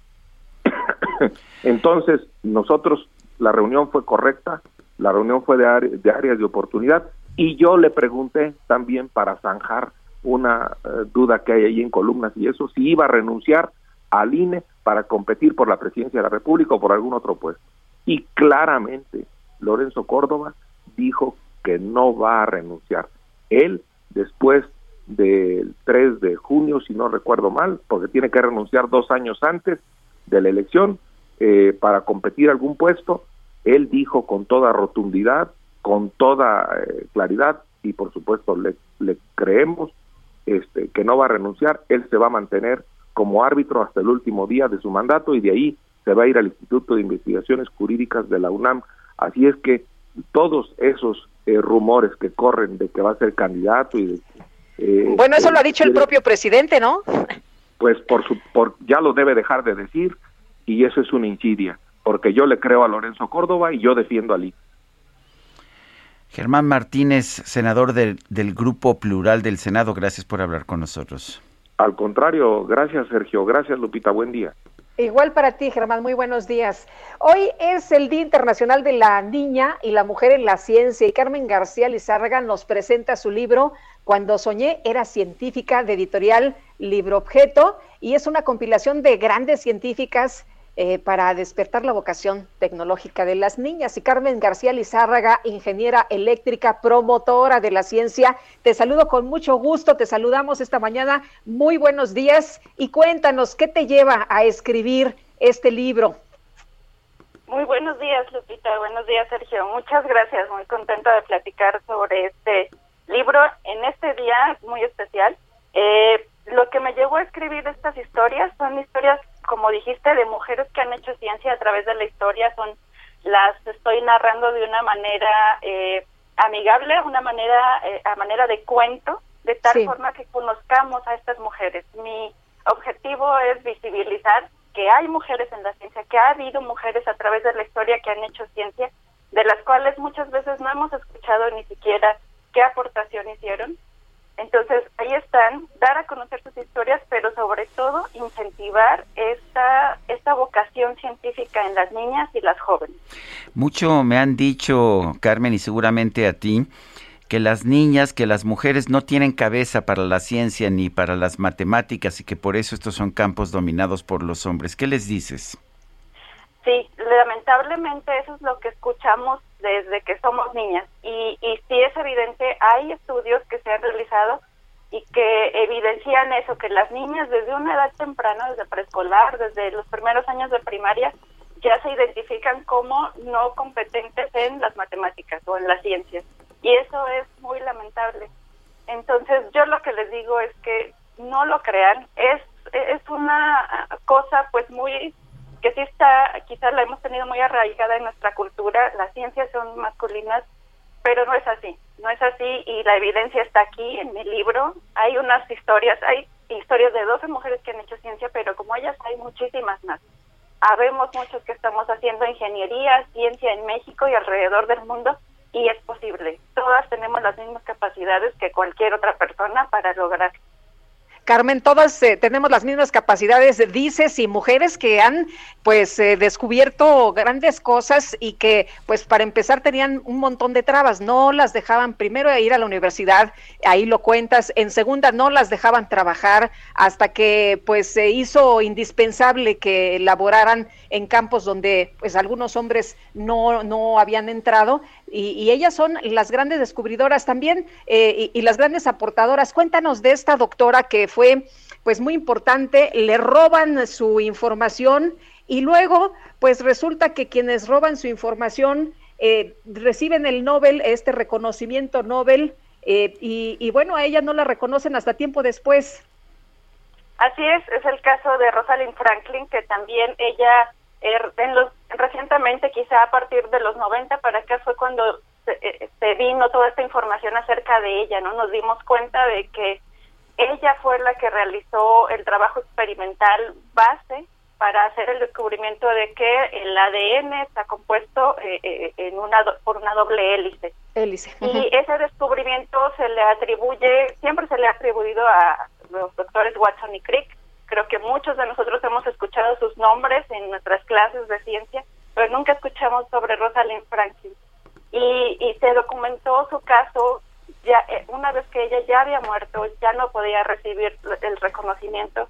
Pero bueno, la buena noticia es, ya lo sabemos, ya sabemos su nombre, ya sabemos qué aportación ella hizo y ya eh, la identificamos como una persona, una científica, una de las mejores científicas que hemos tenido en la historia. Muy bien. Entonces, esto significa que las mujeres no es nada nuevo que incursionen en la ciencia, siempre lo han hecho y con grandes descubrimientos y además debería haber más mujeres en este campo, ¿no? Así es, no es nada nuevo. En mi libro tengo algunas de las historias eh, antiguas, como la de Hipatía de Alejandría, que ella fue eh, inspirada por su propio padre para incursionar pues en la ciencia, en la filosofía, en las matemáticas. Y así ha habido muchas a través de la historia eh, y pues la invitación es esa, ¿no? A conocerlas, a saber qué han hecho, qué aportación hacen y, y, darnos cuenta de que también ahorita, en este momento, tenemos una gran comunidad científica, eh, muchas mujeres que están aportando y que pues sí, es un área eh, que yo, en el mensaje que quiero dar también en el libro es justo invitar a las niñas a que incursionen en la ciencia porque es una un área muy, muy emocionante en el que se pueden lograr muchísimas cosas. Carmen, muchas felicidades y muchas gracias por platicar con nosotros y presentarnos tu libro. No, muchísimas gracias a ustedes. Son las 8 de la mañana con 50 minutos. En Soriana, vive tu pasión con todo. Pantalla Samsung de 70 pulgadas 4K a 16,990 pesos. Y todos los refrigeradores al 20% de descuento. Sí, 20% de descuento. Soriana, la de todos los mexicanos. A febrero 14, aplica restricciones. Consulta modelo participante. Válido en Inter y Super. Vamos a las calles de la Ciudad de México. Israel Lorenzana, adelante, buenos días. Sergio Lupita, muchísimas gracias. Estoy ubicado en estos momentos en el kilómetro 36 de la autopista México-Pachuca. Es la zona de Tecamac, donde lamentablemente el día de ayer colapsaron tres de las traves que se están utilizando para la construcción de un puente vehicular que va a conectar con el Aeropuerto Internacional Felipe Ángeles. Lamentablemente una persona resultó lesionada, un eh, pues hombre de aproximadamente 40 años que viajaba en su camioneta, en el momento en el que caían estas tres traves que pesan más de 280 toneladas, pues se vino abajo y cayó en la camioneta, tuvo que ser trasladado a un hospital cercano todavía en estos momentos lo reportan grave. Los trabajos continúan para retirar estas tres traves, la circulación está cerrada, esto con dirección hacia la Ciudad de México. Se ha habilitado un carril en contraflujo para los automovilistas salen de casa y van a utilizar esta importante vía, hay que recomendarles la carretera libre con dirección hacia Catepec, hacia la Ciudad de México.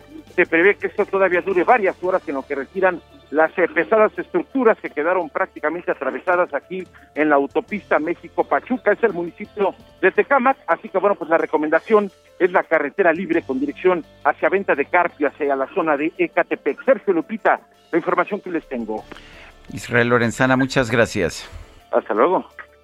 En Soriana, vive tu pasión con todo. Lleva el aguacate Hass a granel a 47.80 el kilo. O la costilla de res y cerdo para asar a 89.90 el kilo. Y top sirloin de res a 179 pesos el kilo. Soriana, la de todos los mexicanos. A febrero 13, aplican restricciones. Válido en Hiper y Super. Este 14 de febrero, el sector restaurantero del Estado de México espera obtener una derrama económica de 800 millones de pesos. Leticia Ríos, cuéntanos. Buenos días, Sergio y Lupita. Los saludo con mucho gusto para informarles que el sector restaurantero del Estado de México espera obtener una derrama económica de 800 millones de pesos durante las celebraciones del 14 de febrero de este año, es decir, niveles similares a los que se obtuvieron en el 2020 para dicha temporada, justo antes del confinamiento por la pandemia. El presidente de la Asociación de Restaurantes y Bares de Ledomex, ASBAR, Patricio González, señaló que en el 2021 el sector solo vendió el 25% de la derrama económica proyectada para este 2022, es decir, 200 millones de pesos debido a que la entidad se encontraba en semáforo rojo. Destacó que este año, además de la ventaja del semáforo amarillo, al celebrarse el 14 de febrero en lunes, la gente aprovechará todo el fin de semana para festejar. El presidente de ASBAR dijo que dependiendo del establecimiento, en promedio los ciudadanos realizarán un gasto que va de 100 hasta 800 pesos por persona para festejar el Día del Amor y la Amistad en restaurantes de Ledomex.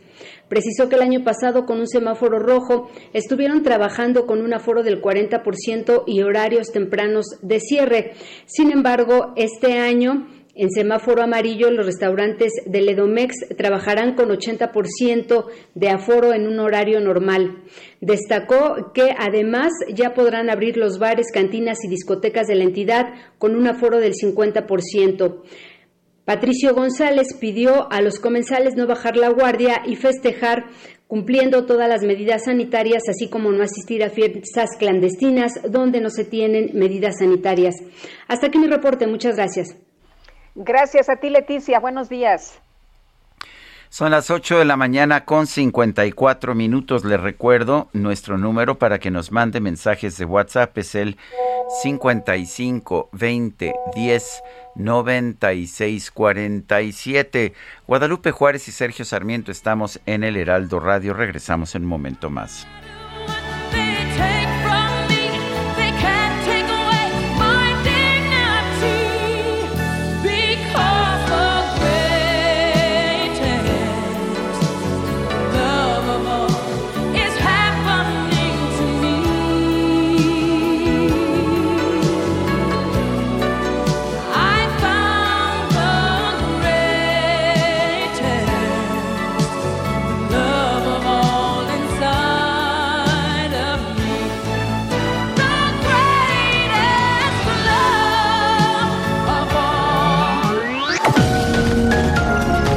Sergio Sarmiento y Lupita Juárez quieren conocer tu opinión, tus comentarios o simplemente envía un saludo para ser más cálida esta mañana. Envía tus mensajes al WhatsApp 5520 109647.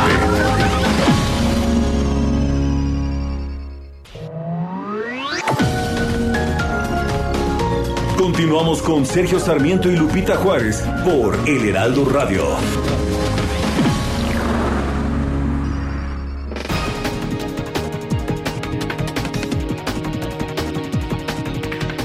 Son las 9 de la mañana en puntísimo y vamos a un resumen de la información más importante.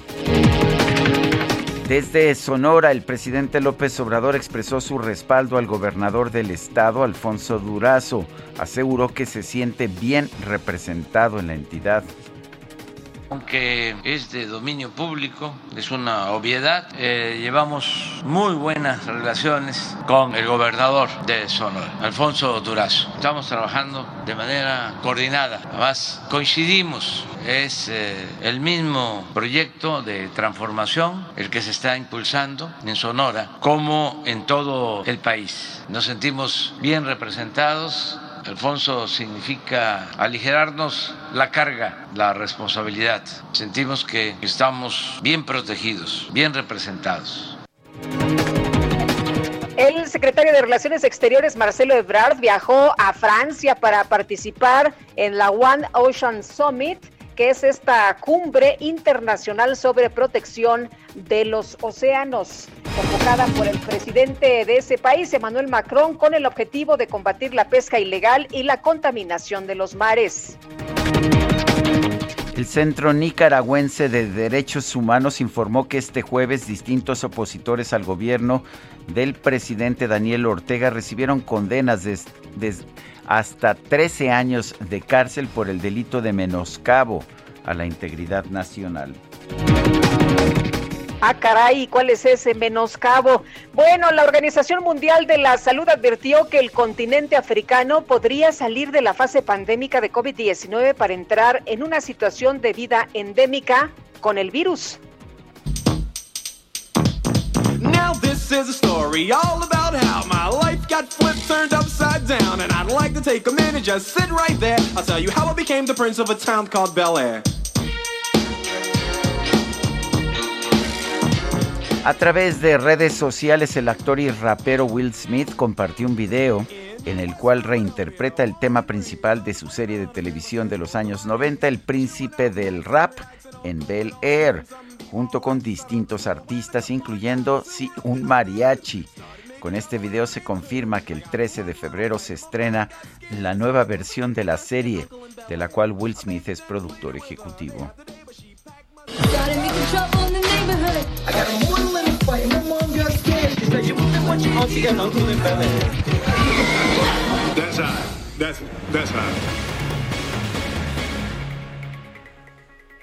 Bueno, pues me da gusto, me da gusto volver a ver esta serie, oye, muy ochentera de Will Smith y ahora participa como productor ejecutivo. En ese momento, pues él era el actor, uno de los principales. La Cámara Nacional en otros temas.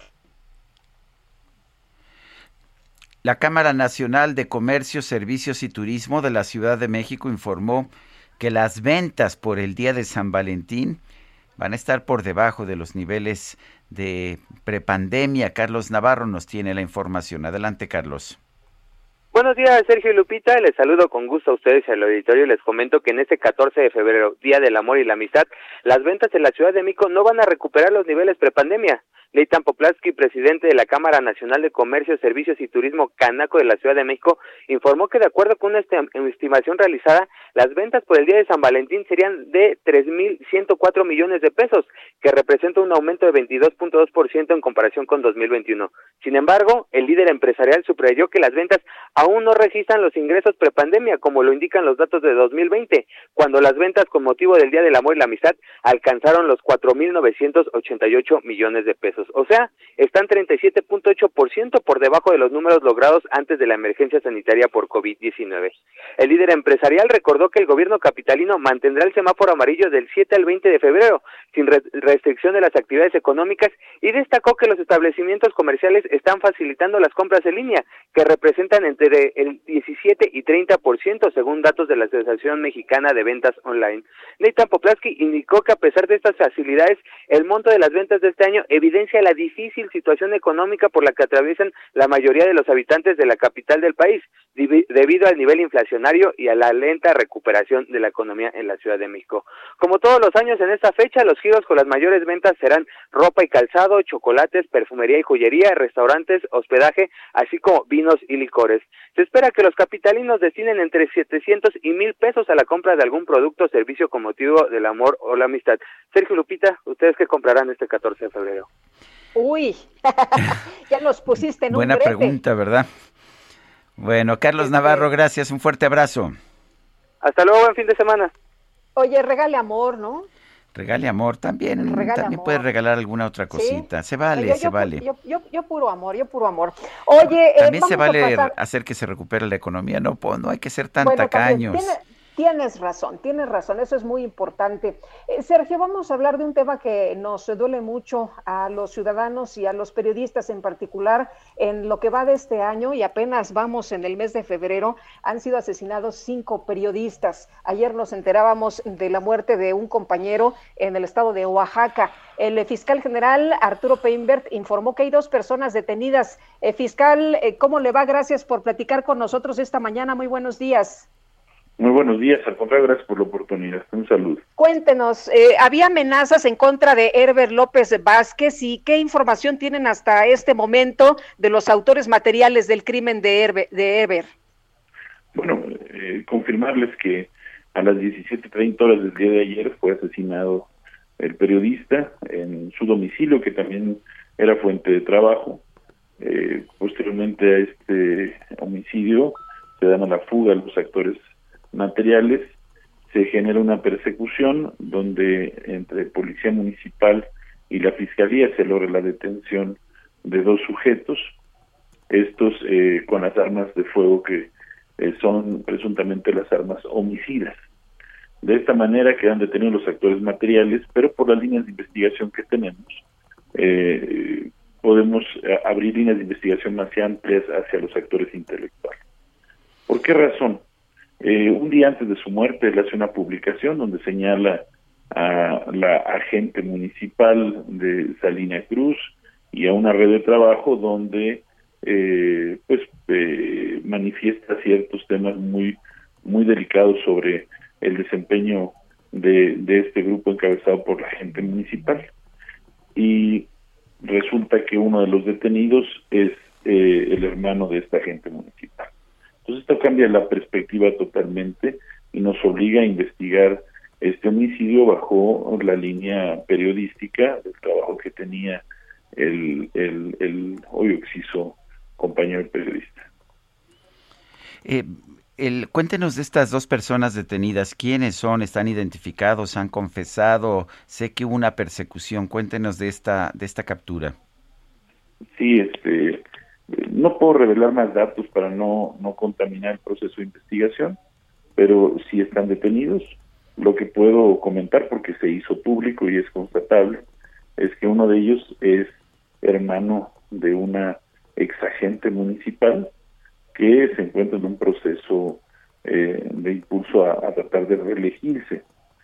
Y bueno, esto concatenado a la última publicación del periodista, pues nos abre una línea muy clara de investigación. Yo no hubiera revelado este dato si no fuera ya de interés, ya, de carácter público.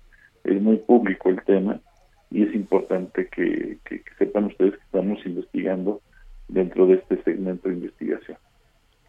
Eh, fiscal, eh, ¿ha habido quejas de los eh, reporteros, de los compañeros que han recibido amenazas? ¿Tienen ustedes algunas investigaciones en sus ya en sus mesas para revisar si esto ya pues está llevando a cabo o, qué información se tiene hasta el momento?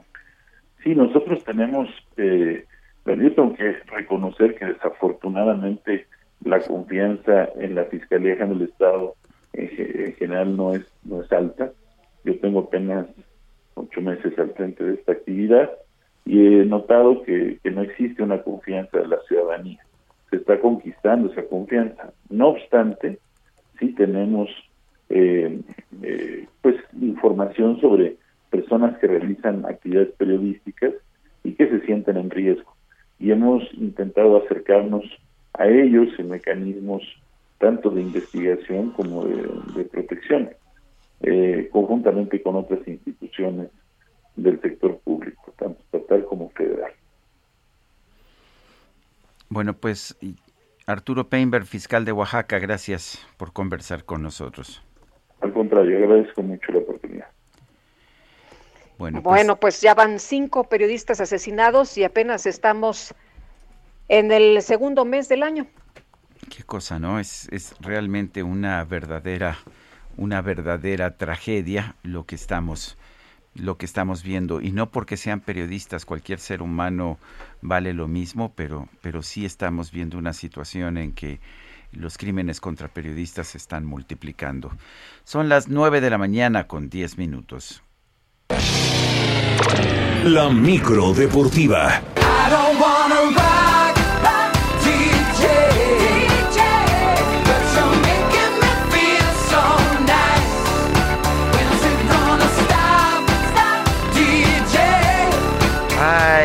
Robbie Williams. Esto, esto, mis se- favoritos, de esto es mis obra, favoritos. obra seguramente de Itzel González. Ah, no, es de Carla, es Carlita. No, bueno. Robbie Williams es la música de la micro deportiva. Julio Romero, ¿te gusta Robbie Williams? Tú eres Sí, más rockero, ¿no? Pero me gusta. Fíjate que sí es una obra. Nos, nos cambiaron la jugada en la línea. Antes que nada, Sergio Lupita, buenos días, amigos de la Buenos auditorio. días. Nos cambiaron la, la jugada en la línea. Bueno, nos es que son cambiaron la jugada en la tiempos de línea. fútbol americano. Si es cierto, si es cierto. Este, habíamos propuesto In Pero no, Robbie Williams es su cumpleaños. Ah, pues que le sube entonces a la micro, ya sabe, el Bueno, no- cumpleaños no, creo paga. que es el 13, Sí, el es- es- el domingo, sí. Entonces, este. Pero me gusta, ¿eh? Me gusta. La verdad es que no, no está mal para, para un viernesito previo a Super Bowl y previo a todo lo que vamos a tener. Bueno, arrancamos rapidísimo con la jornada 5 del clausura que se pone en marcha esta noche con el duelo entre Mazatlán y los Cholos de Tijuana a las 7 de la noche. Para las 9 Puebla contra Atlas. Por cierto, ambos equipos, Puebla y Atlas, llegan empatados con 10 puntos en la parte alta de la tabla general. Y el técnico de la franja, Nicolás Larcamón, espera un duelo más que atractivo esta noche con el campeón y uno de los equipos que mejor juegan en la actualidad.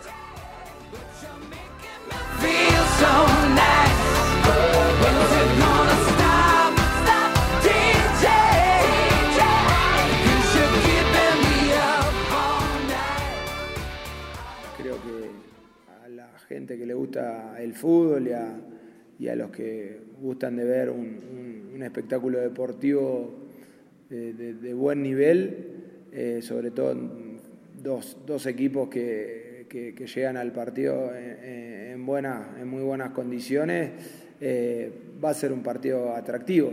Yo igual de todos modos creo que va a ser un partido muy táctico, muy, muy cerrado. Son los dos duelos para el día de hoy. Para mañana a las 5 de la tarde San Luis contra Toluca y Chivas contra Tigres a las 17 horas. Para las 7 Cruz Azul contra Necaxa. Por cierto, por cierto, el conjunto cementero llegará con nuevo director deportivo, con nuevo presidente en la persona de Jaime Ordiales, luego de anunciarse la salida, la salida oficial de Álvaro Dávila. Ahora el exdirectivo se despidió muy agradecido con la directiva y la afición. Escuchamos a Álvaro Dávila. Go, either a little too high or a little too low. Got she she's made of candy. A a a. Estoy muy emocionado de, al mismo tiempo vivir este momento triste, pero, pero alegre, porque creo que dimos el, el, el- el 100%, al menos eso tratamos de hacer. Eh, creo que se lograron cosas positivas y que, y que bueno, el, el- el- proyecto Cruz Azul, la nación Cruz Azul, eh, va mucho más allá de cualquier, de cualquier persona. Quiero, quiero reconocer que tengo una amistad personal desde hace muchos años con Álvaro Dávila. Me da mucha pena que esté fuera del Cruz Azul. Ya explicó eh, sus razones. Creo que hizo un gran trabajo. Tú sabes de eso más que yo. Pero hacer campeón al Cruz Azul no era nada fácil, ¿verdad? No era nada fácil, además eh, él fue el primero que peleó por Juan Reynoso, el actual técnico, el técnico que hace campeón a Cruz Azul. Se hablaba de Hugo Sánchez y Romano y Almeida y demás, y él dijo no, Juan Reynoso. Y Juan Reynoso hizo campeón al Cruz Azul, o sea que eh, sí le deben mucho, le deben mucho en Cruz Azul. eh. lo conocí mucho tiempo ahí que estuvo a cargo de, de- de los monarcas de Morelia.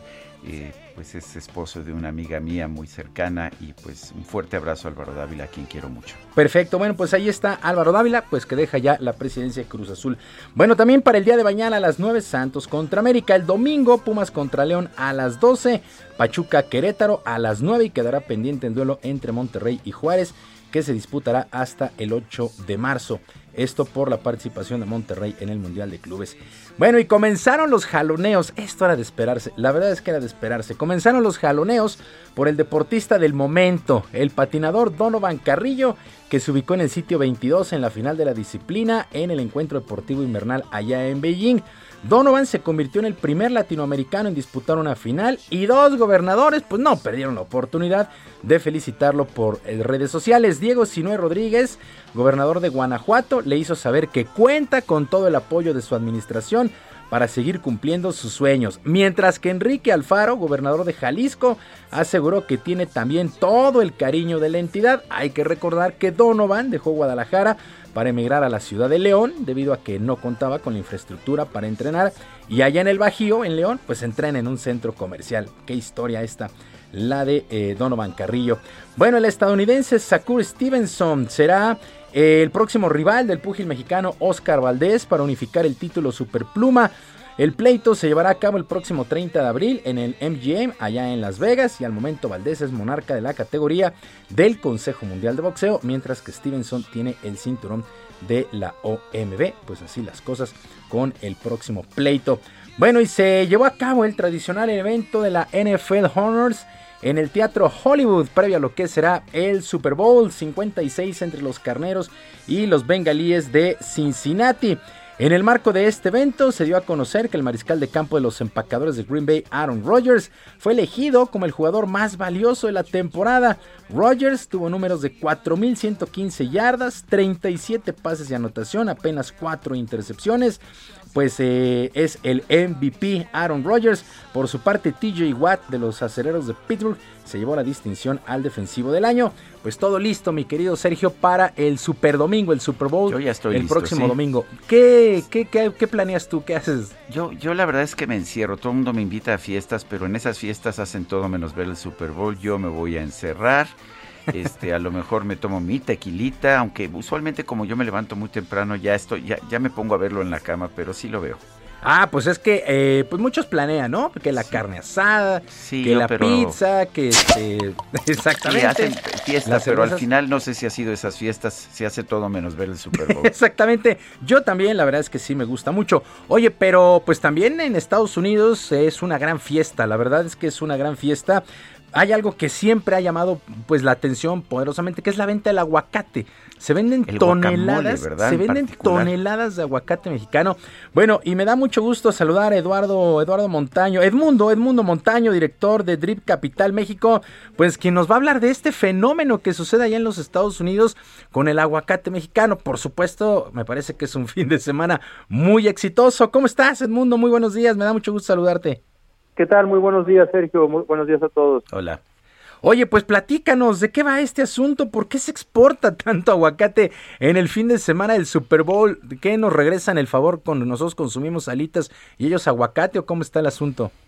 Sí, mira, creo que lo, lo primero importante a recalcar es que el aguacate es el producto número uno de, de exportación en cuanto a agroproductos mexicanos. Y, y, pues de todo lo que México exporta, el 80% se va a Estados Unidos, ¿no? Entonces eh, ya tenemos un historial fuerte, pues de- obviamente de exportación hacia los Estados Unidos y el aguacate siempre ha sido el producto número uno.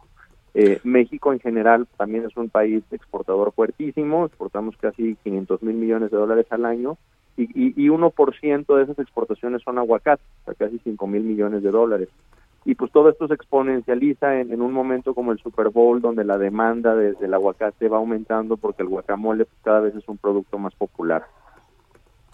Oye, eh, Edmundo, hay una, hay una teoría, bueno, muchas, muchas amas de casa, muchas personas se quejan que el aguacate bueno es el que se exporta y el malo es el que se queda en el país. ¿Esto es cierto o es una, o es un mito? No, es, es un mito. Realmente, o sea, la, diferencia entre lo que se exporta y lo que se queda en el país tiene que ver todo con, con madurez, ¿no?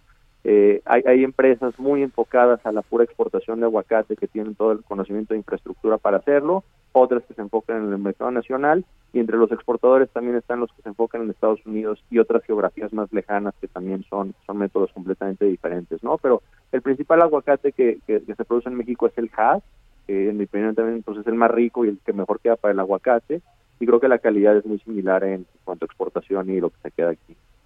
Oye, eh, el aguacate en los últimos años es uno de los productos que más ha elevado, elevado su precio.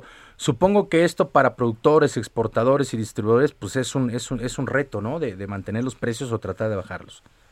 Creo que, digo, por, por de, de un lado es algo bueno, obviamente mayores precios pues son, son mayores este, ganancias y mayores márgenes, ¿no? Eh, el reto está en que pues, las cadenas de suministro no son tan simples como decir, oye, pues el que lo produce es también el que lo vende y tiene todo el acceso al financiamiento que necesita para eso. Muchas veces el, el productor, por ejemplo, es diferente al exportador eh, y, y, y, por lo tanto, entonces, que el precio aumente, pues para el exportador significa que ellos también tienen que estar pagando, obviamente, un precio mucho mayor de este insumo. Para ellos poder pagar este precio mayor y, después, al venderlo, tener que esperar un periodo largo para recibir el pago, pues obviamente necesitan mucho mayor capital. Y ese es un reto para, para estas empresas mexicanas. Al final, un gran porcentaje de las empresas que exportan aguacate son pequeñas y medianas, con acceso limitado a capital y pues el aumento de precios, aunque al final eh, vaya a implicar quizá mayores márgenes, también es un reto pues poder financiar todo, toda esta compra y producción. Eh, oye, Edmundo, ya por último, eh, ¿cuánto es la ganancia aproximada que, que, tienen los productores o los exportadores de aguacate mexicano exactamente este fin de semana del Super Bowl? Mira, en general la, la, el margen bruto de un producto como el aguacate al, al exportarse es de alrededor del 10%. Eh, es un margen que obviamente es mayor al de otros agroproductos porque al ser un perecedero y, y, al, y al, digamos, necesitar un mejor manejo, pues se, se, tiene que compensar por ese riesgo, ¿no? Pero, pero eh, algo importante recalcar es que en, un fin de semana como este hay un pico de, volumen de, más del 40% versus a lo que normalmente está exportando México. Entonces, por mucho es la temporada en la que más exporta aguacate pues, del país. Oye, el mundo ya por último, ¿bengalíes o carneros? pues no, no, soy muy fan, pero yo diría que carneros. Ah, bueno, está bien por estar en Los Ángeles, ¿no? No, no te puedes dar el lujo de no sí. ser fan en estos tiempos. Perfecto, Edmundo Montaño, director de Drip Capital México, pues muchas gracias por tomar la llamada. No, es a ustedes, un gusto. Muy buenos días. Eh, sí, bueno, pues imagínate, Sergio, en un 40% se eleva este fin de semana. Insisto, no sé si nos paguen el favor, nosotros consumimos salitas y demás. Y allá en Estados Unidos. Las pues, salitas el, que consumimos son, son hechas, el hechas en México. Sí, pero bueno, pues es un como platillo gringo, ¿no? Más o sí, menos. Sí, pero, esa es la Pero tradición. bueno, pues así está el asunto. Eh, ¿Bengalíes o carneros? ¿Qué um, juego va a estar parejo, no? Está parejo, está parejo. Usualmente le voy al, al no favorito, que serían los bengalíes. Los bengalíes. Este, pero los dos equipos eh, bueno, han hecho un gran esfuerzo para llegar. sí. Ninguno de los dos era el mejor de su conferencia, pero llegaron. Pues exactamente, yo también voy contigo, voy bengalíes. Pues ya estaremos platicando en lunes a ver cómo nos fue de Super Bowl. Sergio, Lupita, amigos del auditorio, la información deportiva este viernes. Llegamos a la otra orilla, que es un extraordinario fin de semana para todos.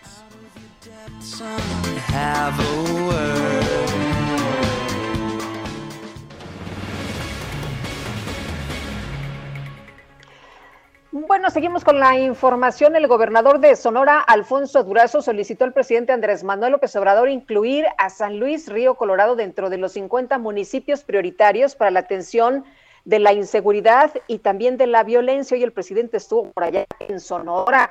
En esta mañanera, el mandatario estatal señaló que, de acuerdo con informes de inteligencia, se detectó la incursión de grupos criminales en el municipio fronterizo.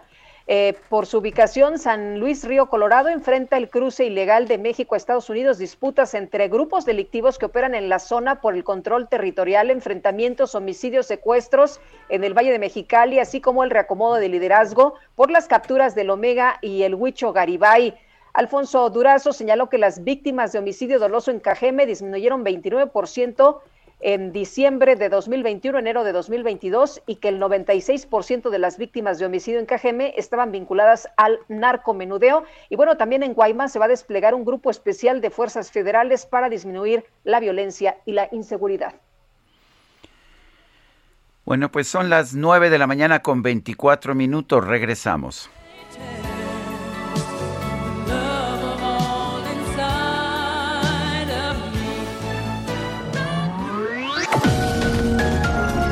Sergio Sarmiento y Lupita Juárez quieren conocer tu opinión, tus comentarios o simplemente envía un saludo para ser más cálida esta mañana.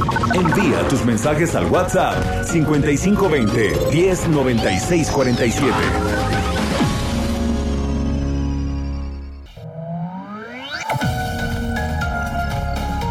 Continuamos con Sergio Sarmiento y Lupita Juárez por El Heraldo Radio.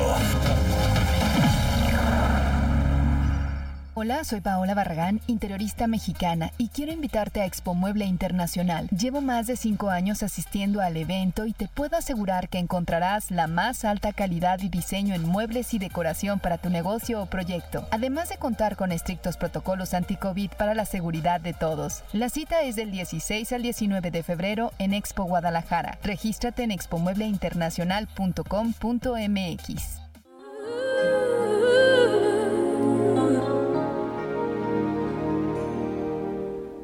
know that when you look at me, there's so much that you just don't see.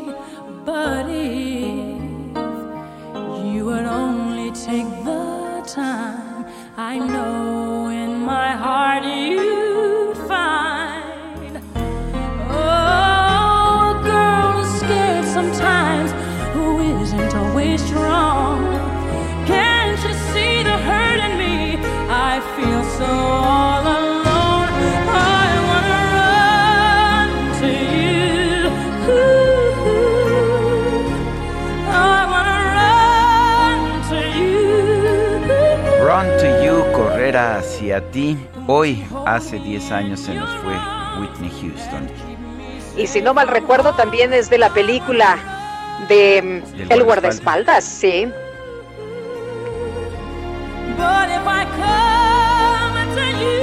Oye, qué bonita voz, tan limpiecita, ¿verdad? Muy, muy cristalina. sí. Espectacular, espectacular. Bueno, vámonos con los mensajes esta mañana. Marta Ortiz nos dice al principio que se habló sobre revocación de mandato. Consideré que lo más conveniente era no participar porque significaría un verdadero descontrol para el país. Sin embargo, no sé qué actitud tomar al respecto. Lo que sé es que AMLO está causando mucho daño al país. Ya no quiero que nos siga gobernando. Claudia Álvarez dice, felicidades por su programa. El presidente habla de la gran fraternidad universal, pero para él el universo al parecer no incluye a los científicos, los intelectuales, los periodistas, los españoles, los empresarios privados, etcétera. Está muy reducido su círculo fraternal. Oye, eh, nos dice otra persona, buenos días, para los que salen del rumbo de Pachuca hacia México, para evitar el caos de Tecámac, tomen la autopista Tulancingo, México. Soy Jorge. Muchas gracias, Jorge. Y Leticia Cosío de Viva Flamenco nos dice que le encanta Whitney. A nosotros también, ¿verdad, Lupita? A nosotros también nos encanta. Por cierto, Leticia Cosío que se va a presentar, ¿verdad? Se va a va presentar, por aquí tengo, sí, tengo los em, datos. Este, Bueno, ahorita, ahorita los busco porque no los encuentro, pero sí sé que se va a presentar. Viva Flamenco, sábado 19 de febrero, 8 pm. Bueno, pues qué bueno que, se presenta, qué bueno que estamos viendo otra vez espectáculos, me parece muy importante. Los artistas, eh, los artistas que participan en estos espectáculos también tienen derecho a una actividad económica, es muy importante que pues que la apoyemos. Son las 9 de la mañana con 33 minutos. En Soriana, días de regalar amor. Cheesecake de frutos rojos familiar a 250 pesos. O caja con 6 donas de San Valentín a 28 pesos. Y charola de fresas frescas de 454 gramos a 47,80 la pieza. Soriana, la de todos los mexicanos. A febrero 14. Aplican restricciones. Válido en Hiper y Super. Letra H con Sergio Sarmiento y Lupita Juárez. Bueno, y llega el momento literario, letra H, Mónica Soto y Casa, ¿qué nos tienes esta mañana? Adelante. Hola Sergio, buenos días, buenos días Lupita. Hola, ¿qué tal? Pues fíjense que hoy les tengo la novela El guardián entre el centeno, que es la más conocida de J.D. de J.D. Salinger, este escritor eh, estadounidense. Es una historia de las andanzas, esperanzas y desesperanzas en dos noches y un, y un día y medio de Holden Caulfield. Es un adolescente muy enojado con el mundo que está buscando sus respuestas. y aunque lo que encuentra sea decepción tras decepción, de todas formas en esta novela lo acompañamos en esas aventuras. Cuando se publicó esta novela en 1951, fue un fenómeno editorial. Quizás en estos días que estamos en, en la época de la guillotina de los políticamente correctos, algunos de sus conceptos serían muy atacados y yo no sé cómo no la han cancelado, sobre todo por su visión acerca de las mujeres. Pero bueno, la verdad es que ha resistido el paso del tiempo porque quien no recuerda las animadversiones adolescentes a todo lo que parecía falso, vulgar, exagerado o simplemente lo que no nos gustaba por alguna razón que nosotros entendíamos. Y fíjense que este libro tiene una anécdota alrededor de él que es curiosa, ha provocado múltiples, múltiples hipótesis. Mark Chapman, después de, de asesinar a John Lennon, sacó un ejemplar de este libro del abrigo y se puso a leerlo para esperar a la policía. Cuando lo detuvieron, agarran el libro y, y en la primera página había escrito, esta es mi declaración. No se sabe por qué lo hizo, no se entiende cuál era su declaración realmente, pero bueno, a mí me parece siempre este tipo de datos algo interesante que trasciende mucho a los libros y este libro pues siempre ha causado muchísimas pasiones. Entonces por eso se los recomiendo este viernes de lectura. Se llama El guardián entre el centeno de J.D. Salinger y estoy segura que a lo mejor no lo van a gozar mucho, pero no lo van a poder soltar porque les va a recordar aquella época, como les digo, en que nada nos parecía y a final de cuentas sobrevivimos. ¿Cómo ven, Sergio Lupita? Pues uh, sí, bien. Sí, es un libro que yo no he leído, pero que todo el mundo me dice, bueno, cuando yo estaba creciendo era el libro que leían todos los chavos, todos los chavos rebeldes y enojados con el mundo. A ver si a ver si ahora sí me pongo a leerlo. Sí, es un libro que cuando yo empecé a leer me incomodó un poco porque no entendía bien por qué era el fenómeno, pero conforme lo fui leyendo entendí muchísimo. Y sí, definitivamente no es lo mismo leer un libro tantos años después, ya fuera de ese contexto, pero creo que aún así va, vale mucho, mucho la pena leerlo, porque aparte el estilo es muy distinto, es el estilo de un muchacho de esa edad que acaban de, de expulsar además de la tercera escuela, una cosa así, entonces es, estoy segura que les va a gustar. Ya me dirán si les pareció buena idea la recomendación o no. Bueno, Muy bien, claro que sí. Mónica Sotricasa, gracias. Que tengan un hermoso fin de semana. Hasta luego. En Soriana vive tu pasión con todo. En salchichas para asar Giro Chimex y en alitas, boneless y nuggets congelados Bachoco, lleva el segundo al 70% de descuento. O bimbollos y medias noches bimbo al 3x2. Soriana, la de todos los mexicanos. A febrero 14, aplican restricciones. Válido en Hiper y Super.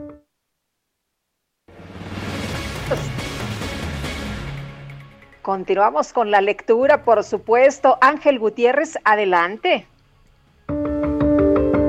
En este viernes de lectura vamos a recordar al escritor argentino Julio Cortázar, quien nació el 26 de agosto de 1914 y falleció el 12 de febrero de 1984. Cortázar es considerado uno de los exponentes centrales del boom latinoamericano, junto con otros escritores como Gabriel García Márquez, Mario Vargas Llosa y Carlos Fuentes. También fue reconocido como uno de los autores más innovadores de su tiempo. Escribió cuento, novela, prosa poética y narración breve. Entre sus obras más famosas hay títulos como Bestiario, Los Premios y Rayuela, una novela que implica al lector en un juego creativo en el que se puede elegir el orden de lectura de los capítulos. Toco tu boca. Con un dedo toco el borde de tu boca. Voy dibujándola como si saliera de mi mano como si por primera vez tu boca se entreabriera, y me basta cerrar los ojos para deshacerlo todo y recomenzar. Sin renunciar a ser argentino, en 1981 adoptó la nacionalidad francesa, como protesta contra la dictadura militar en su país, la cual lo persiguió y prohibió. Desde su residencia en París, donde vivió sus últimos días, dedicó gran parte de su tiempo a denunciar ante la prensa internacional los abusos que se cometían en Argentina.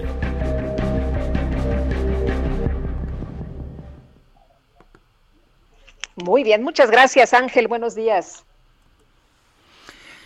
México cayó en el índice de democracia de la revista The Economist. Lo calificó ya dentro de la categoría de regímenes híbridos, abajo de pues el escalafón en el que estaba anteriormente de regímenes autoritarios. Alfonso Zárate, analista político y presidente de Grupo Consultor Interdisciplinario, está en la línea telefónica. Alfonso Zárate, ¿cómo estás? Hola Sergio, Lupita, buenos días. Buenos días. Alfonso, cuéntanos, eh, ¿Cómo ves esta decisión de la revista The Economist o de sus especialistas de bajar la calificación de las instituciones democráticas de México? Eh, a mí me gustaría decir en primer lugar que el estudio de The Economist, eh, denominado Índice de la Democracia, es un eh, estudio que comprende a 165 países y que evalúa cinco categorías. Uno, la calidad de los procesos electorales y del pluralismo. Dos, el funcionamiento del gobierno. Tres, la participación política. Cuatro, la cultura política. Y cinco, las libertades civiles. Y de acuerdo con esta metodología, a partir del desempeño de estas cinco categorías, van ubicando al país en uno de cuatro tipos de, de régimen. El primer tipo es el de una democracia plena, el segundo es el de una democracia imperfecta, eh, sigue un eh, régimen híbrido y finalmente un eh, régimen autoritario. Y bueno, como lo mencionaba su reporte para 2021, México, igual que Paraguay y que Ecuador, perdieron el estatus que tenían anteriormente de democracias imperfectas para pasar a este de regímenes híbridos. ¿Cómo sustenta The Economist esta nueva eh, categoría para México. Bueno, dicen que en el caso de, de México son importantes a considerar los intentos del presidente López Obrador de concentrar el poder, de reformar el sistema electoral para imponer uno a modo, sus ataques a los periodistas, la violencia de los cárteles y el creciente deterioro de la democracia en la medida en que se acerca el año 2024 de, de, de relevo. Eh, lo que observa The Economist coincide con lo que otros estudiosos han venido señalando. Eh, yo mismo, en mi libro de El país de un solo hombre, advierto esta compulsión del presidente por hacerse de todo el poder, la demolición de instituciones, sus intentos por nulificar o desaparecer cualquier instancia pública o privada que represente un contrapeso a su poder, eh, es un presidente que le tiene fobia a los órganos autónomos. Y esto no quiere decir que neguemos el origen democrático del gobierno de López Obrador. Creo que eso está fuera de toda duda. Eh, sin embargo, incluso antes de tomar posesión, empezó a mostrar un comportamiento autocrático. Eh, un ejemplo relevante fue esa supuesta encuesta que le sirvió para justificar la cancelación del aeropuerto de, de Texcoco. Y aunque al día siguiente, no recuerdo bien, él mismo advirtió que la verdadera razón de ese manotazo era mostrar quién manda aquí.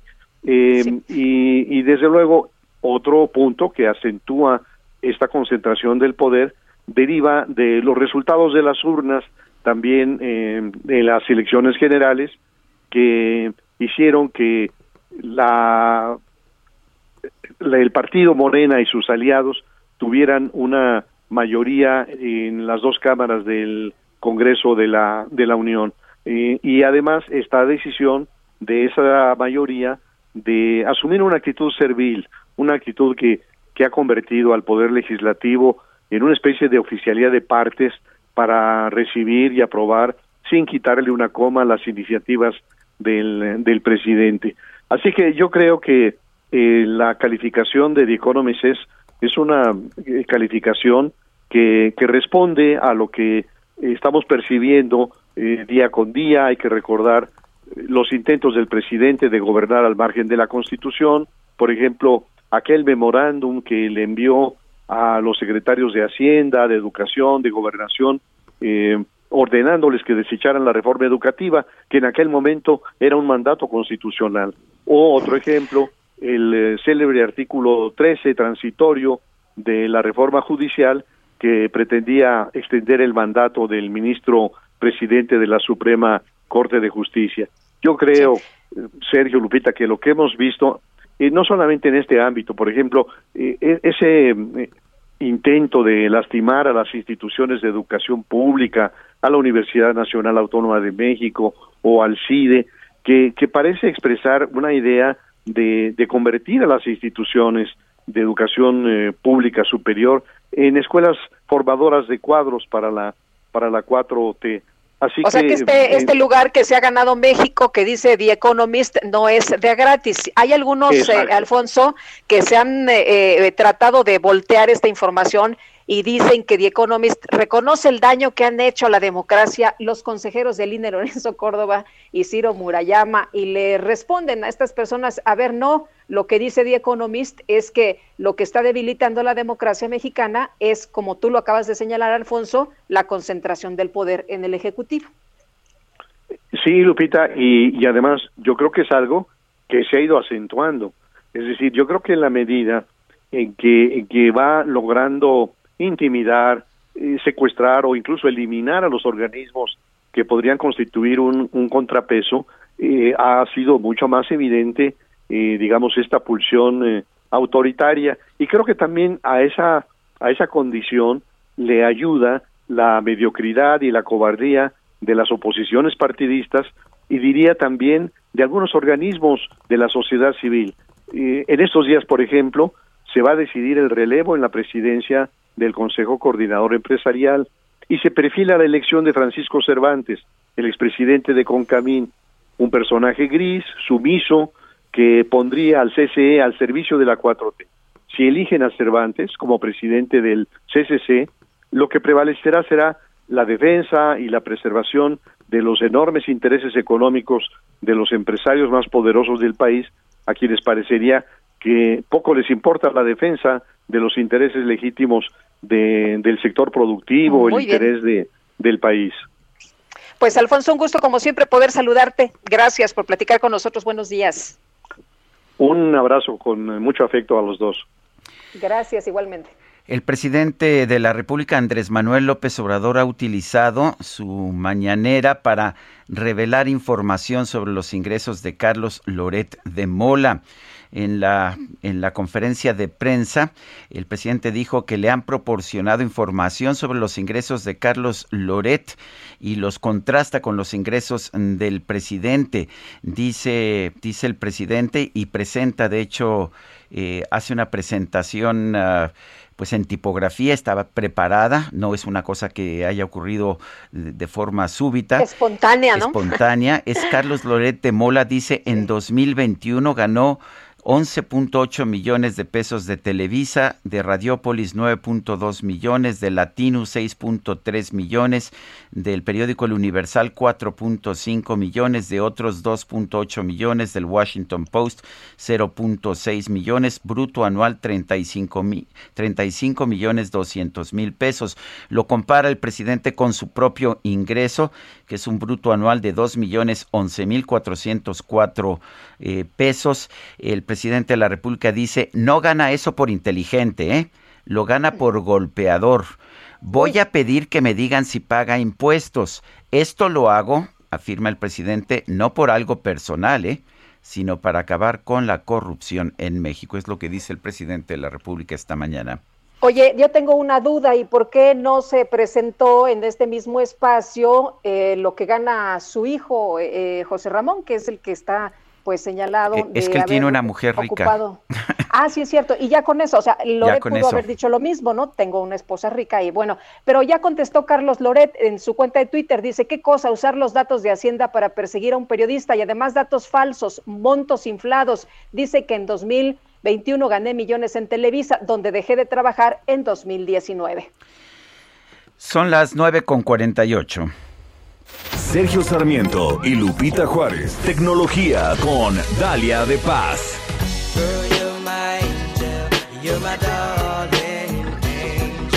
Ay, qué bonita canción para presentar a Dalia de Paz. Hola Dalia, buenos días. Y Lupita, Sergio, amigos, muy buenos días. Qué gusto saludarlos en este viernes que huele amor y amistad y entre otras cosas agradables. Pues estamos a unos días de celebrar y hoy quiero recomendarles un par de opciones galleteras para que no se queden sin demostrarles su amor a esa persona tan especial. Así que yo les recomiendo que tomen nota ya. Arranco platicándoles de una de nuestras bocinas favoritas para que escuche ahí lo que quiera, la Sonos ROM. Ideal para ese desayuno, comida y cenita de San Valentín, ya que gracias a su tamaño y peso cabe en cualquier lado, además de que ofrecen mejor sonido en un altavoz portátil. En su interior les cuento que esta ROM tiene dos amplificadores de clase H y un woofer medio, un tweeter para los tonos medios y graves, así que prácticamente sentirán que están en un concierto privado a la luz de la luna. También es posible escuchar en casa por Wi-Fi y controlar fácilmente el sonido con la app Sonos y Apple AirPlay 2 o bien podrán cambiar a Bluetooth cuando estén fuera y al aire libre. Estas Sonos eh, esa prueba de agua resistente a caídas, su te dará hasta más de 10 horas para reproducir toda su música, podcast, audiolibros y por supuesto sus playlists para romancear o ponerle sabor a su día. Y si no quieren pararse de la mesa o del sillón, esta Sonos Roam viene acompañada del asistente de voz Alexa o Google Assistant para que le pidan que hasta les recite un poema en este 14 de febrero.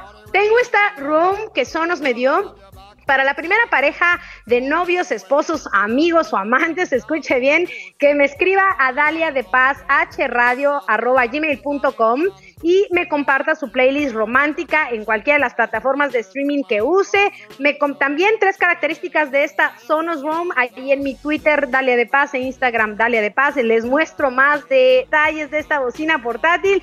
Y el segundo, Sergio Lupita, amigos, y para acompañar y para concluir eh, este Día del Amor que está próximo, es el smartphone Honor 50 Lite, porque sé que muchos desearán lucirse y tomar fotazas y videos en cualquier condición del día con una gran calidad de imagen. Bueno, pues este equipo se encargará de echarles la mano en este y todos los días y obvio también a reproducir su música para que no se queden a media grabación en este Día del Amor. Este equipo llega con una batería muy poderosa, es decir, con una capacidad de 4300 mAh y carga supercharge de 66 watts. Esto significa que garantiza una carga al 40% en 10 minutos y al 100 en solo 39 minutos.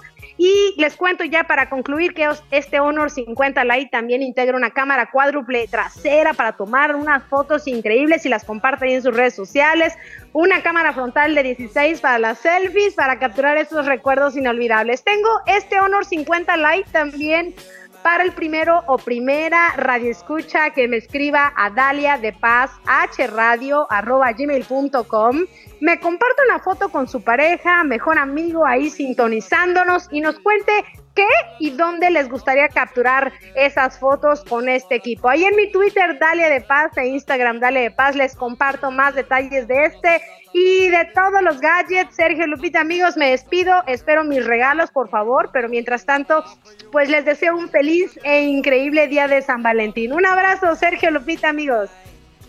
Gracias, Dalia. Gracias, Dalia. Son las 9.52. Vámonos rápido a un resumen de la información.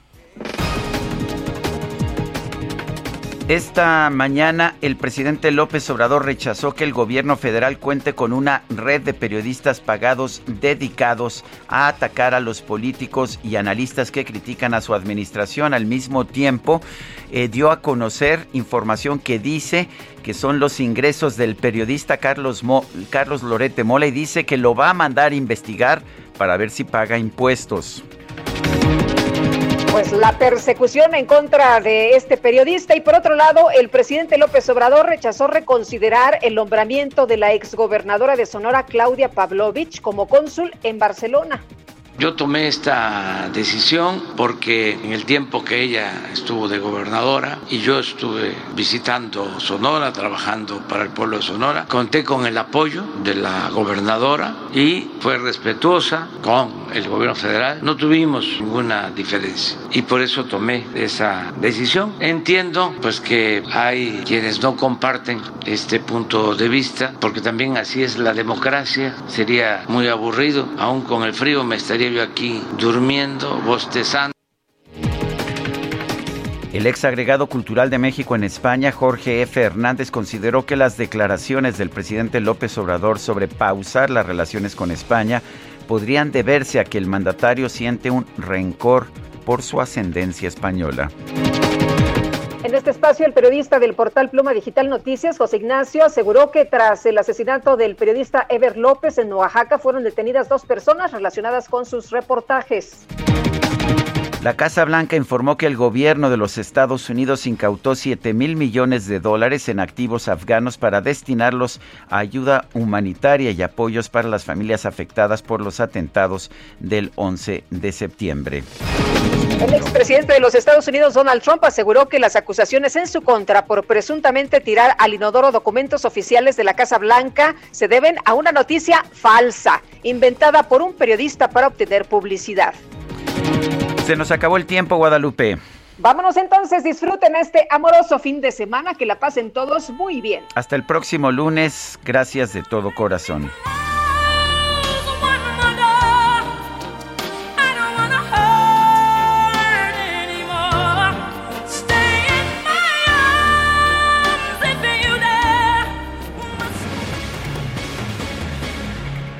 Heraldo Media Group presentó Sergio Sarmiento y Lupita Juárez por El Heraldo Radio.